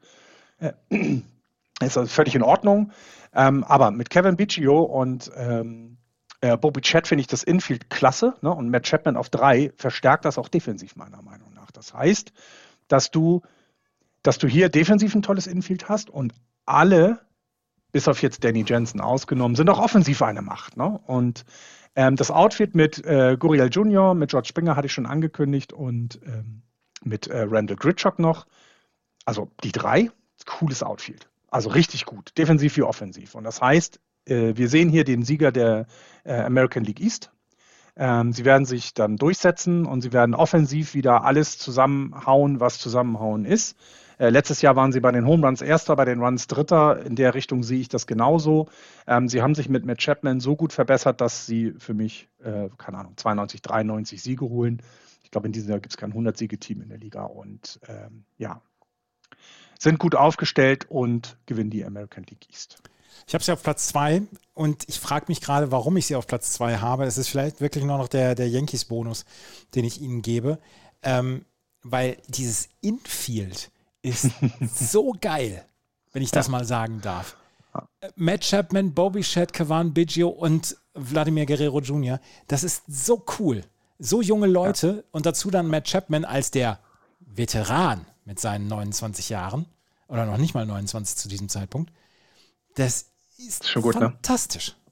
Also mit George Springer der einzige in dieser Lineup, der über 30 ist. Ja. Also okay, also noch Randall Gritchuk ist 31 oder 30. Ich bin ja, bin ja großer, großer Fan von José Berrios. Ich hoffe, dass er in diesem Jahr wieder an seine ja. Minnesota Twins Leistungen anknüpfen kann. Ähm, ja. Junjin Leo habe ich, hab ich nie so richtig Aktien drin gehabt, weiß ich nicht. Kevin Gorsman hat ähm, ganz gut, gut gepitcht letztes Jahr, ne? wie ich hörte. So eine Cy Young Award äh, verloren. Ja, ja. Bleib mal ja. ganz ruhig, der junge Mann. Ja, ja, nein, ja, ja absolut toller, tolle, tolle Verpflichtung, finde ich. ich glaube, wo sie, wo sie Probleme kriegen könnten, wäre im Bullpen, aber mhm. das, das Line-Up ist fantastisch in diesem Jahr. Ist wirklich fantastisch ja. und Matt Chapman, die Verpflichtung war klug die war nicht überzahlt oder so, das war richtig. Und da haben sie eine Schwachstelle mit besiegt. Damit konnte dann, kann er jetzt auch, ähm, Vlad kann jetzt äh, auf die First Base komplett und muss ja. sich nicht mehr um ja, Third stimmt, kümmern. Stimmt, stimmt. Und das ist, das ist alles richtig, was sie da gemacht haben, meiner Meinung nach. Ja, also das ist, das, also ich, ich äh, glaube auch dran und äh, gerade, also gerade diese Matt Chapman-Nummer, das ist super intelligent und das ist, äh, das wird, das wird ihnen wirklich helfen. Und ähm, was, was man ja noch, wir sind ja noch nicht am Ende, ne, liebe Hörer, bitte entschuldigt das, aber äh, an einem Tag, bevor die Saison beginnt, alle Podcasts aufzunehmen, das würde nicht gehen. Es können ja noch weitere Verpflichtungen passieren. Es ist ja nicht so, dass der äh, Free Agent Markt äh, jetzt eingeschlafen ist. Das heißt also auch die Blue Jays oder die Yankees oder andere können ja noch äh, etwas machen. Ähm, da würden wir dann in Folge-Podcasts wahrscheinlich was zu sagen. Aber ich denke mal, ähm, an, den, an unseren Rankings wird sich da jetzt, außer es passiert was ganz Großes, keine Ahnung was dann, wird sich ja nicht viel verändern. Weil ähm, selbst wenn die Baltimore Orioles viel traden, glaube ich, viel passieren wird dann auch nicht, oder? Also. Nee, da wird nicht viel passieren, aber ähm, hatten wir, wir haben in den ganzen, das ist jetzt das, wir kommen ins zehnte Jahr, in dem wir das machen, ähm, hatten wir in den ganzen mhm. zehn Jahren, wir hatten eigentlich immer Hipster-Teams dabei. Mhm. Ähm, wir hatten, Und? ganz zu Anfang hatten wir also da haben wir noch ganz furchtbar über sie gesprochen, die Houston Astros. Als mhm. sie 2013 angefangen haben, waren sie gerade am Boden ihres Teardowns. Aber 2014, 2015 hieß es schon hier, achtet auf dieses Team. Dann waren es die San Diego Padres. Und eventuell, und das will ich jetzt noch nicht in Stein meißeln, aber eventuell sind die Baltimore Orioles das Hipster-Team der nächsten Jahre.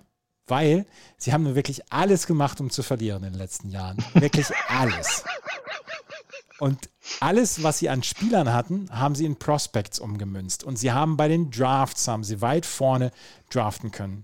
Das führt dazu, dass sie im Moment fünf ihrer Top Prospects unter den Top 100 haben. Mit Adley mhm. Rutschman, mhm. der bis letztes Jahr Nummer zwei war, äh, Nummer eins war der Top, des Top Prospect Rankings, der in diesem Jahr dann höchstwahrscheinlich in die MLB hochkommen wird. Catcher. Grayson Rodriguez gilt als der beste, das beste Pitching Prospect im Moment. Äh, ist dieses Jahr aber noch in der Double A, kommt nächstes Jahr dann Richtung äh, MLB. Gunnar Henderson, Shortstop, Third Baseman, ist äh, dritter, dritter Top-Prospect. Golden Kauser aus dem Outfield. DL Hall, Links, Linkshandwerfer. Das sind die fünf, die unter den Top 100 alleine sind bei den Top Prospects. Dahinter haben sie dann noch weitere sehr, sehr gute Leute, die sie sich in den letzten Jahren einfach zusammengeholt haben. Sie haben ähm, in diesem Jahr eine ganze Menge an Spielern, die sie dann einsetzen wollen, die vielleicht mal schnuppern sollen. Ed Rutschman habe ich gesagt, der wird irgendwann im Laufe des Jahres hochkommen und wahrscheinlich dann auch da bleiben. Vielleicht kriegt Grayson Rodriguez schon seine ersten Einsätze. Ähm, sie haben Cedric Mullins, ähm, sie haben Trey Mancini, sie haben Ryan Mountcastle, sie haben Austin Hayes und John Means zum Beispiel als Pitcher der im letzten Jahr oder die im letzten Jahr schon durchaus für Impact gesorgt haben. Halt auf einem niedrigen Niveau, weil dieses Team einfach insgesamt nicht gut war. Aber sie bekommen jetzt nach und nach in den nächsten Jahren eine Unmenge an Prospects hoch. Und das ist eine Geschichte, wo man sagen muss, ja, ähm, das könnte wirklich gut werden für die Baltimore Orioles. In dieser so unglaublich vollgepackten AL East kommt dann vielleicht noch ein fünftes Team dazu, das auch gewinnen möchte. In diesem Jahr werden sie noch nicht gewinnen wollen. Sie wollen allerdings so wettbewerbsfähig wie möglich sein. Sie haben einige Spieler verloren, Pedro Severino, den Catcher. Gut, da haben sie jetzt Adley Rutschman. Sie haben Matt Harvey verloren als Free Agent und sie haben Chris Davis verloren. Chris Davis, der ja 2016 diesen Monstervertrag unterschrieben hat und danach Ach ja, danach nicht mal, nicht mal einen LKW getroffen hätte, wenn du ihn vor ihn gestellt hättest. Ähm, was ja wirklich eine traurige Geschichte war. Letztes ja. Jahr hat er dann seinen Rücktritt erklärt, hat gesagt, das, das mache ich nicht mehr, geht einfach nicht mehr. Was schreiben die Analysten? The Orioles will be a fun team to watch in 2022. Cedric Mullins ist ein sehr, sehr, sehr, sehr interessanter Spieler. Das ist kein Prospect, aber das ist ein Spieler, wegen dem man schon alleine die Baltimore Orioles dann anschauen kann. Äh, Ryan Mountcastle mag ich sehr, sehr gerne.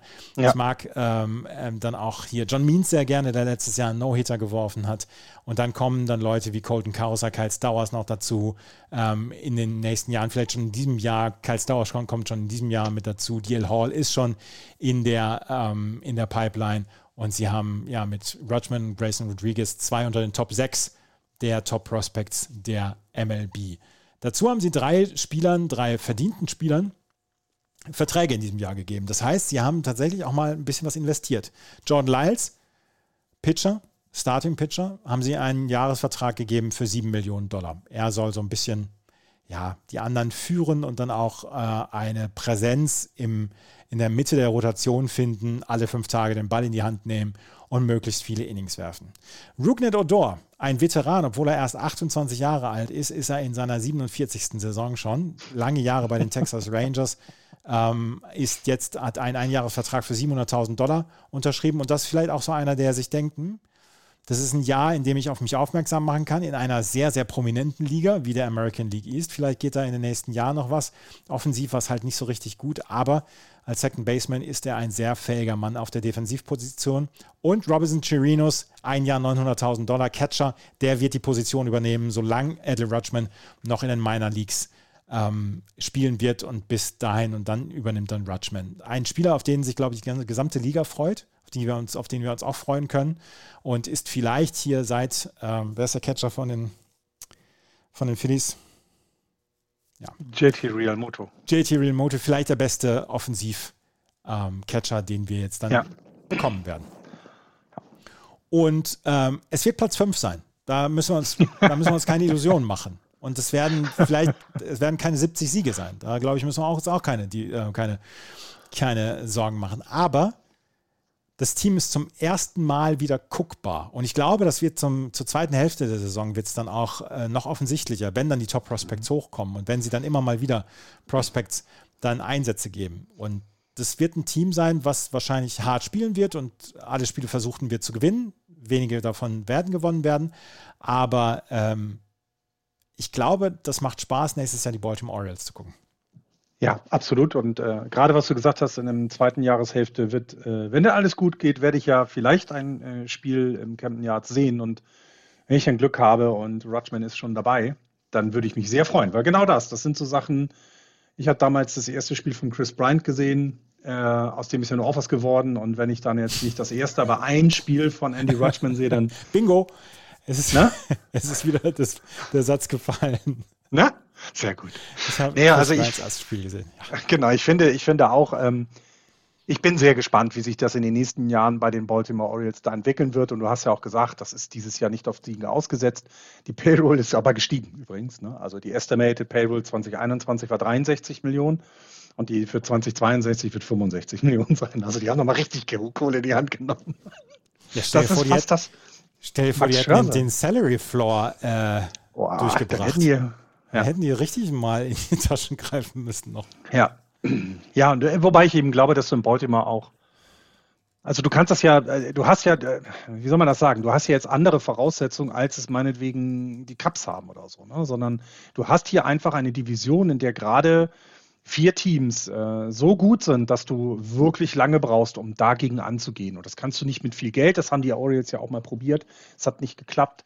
Da musst du den anderen Weg gehen. Und ich fand, die machen es gut.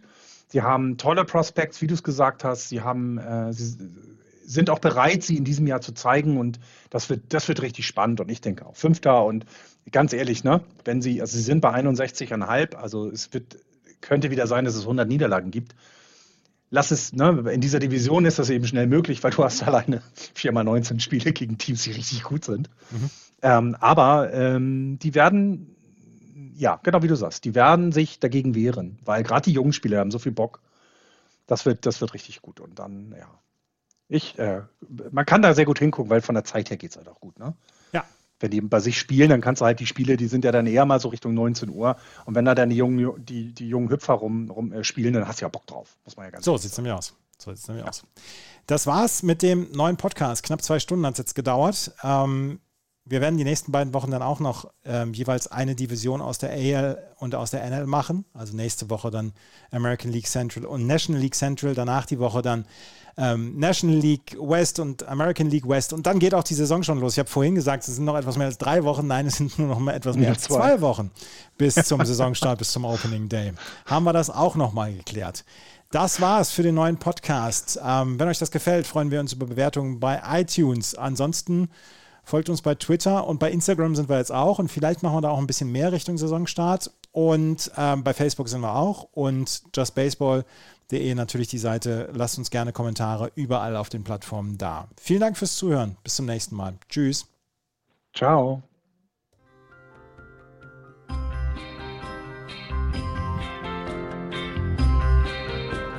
Das war Just Baseball. Ihr findet uns auf justbaseball.de, bei Facebook, bei Twitter und natürlich bei iTunes.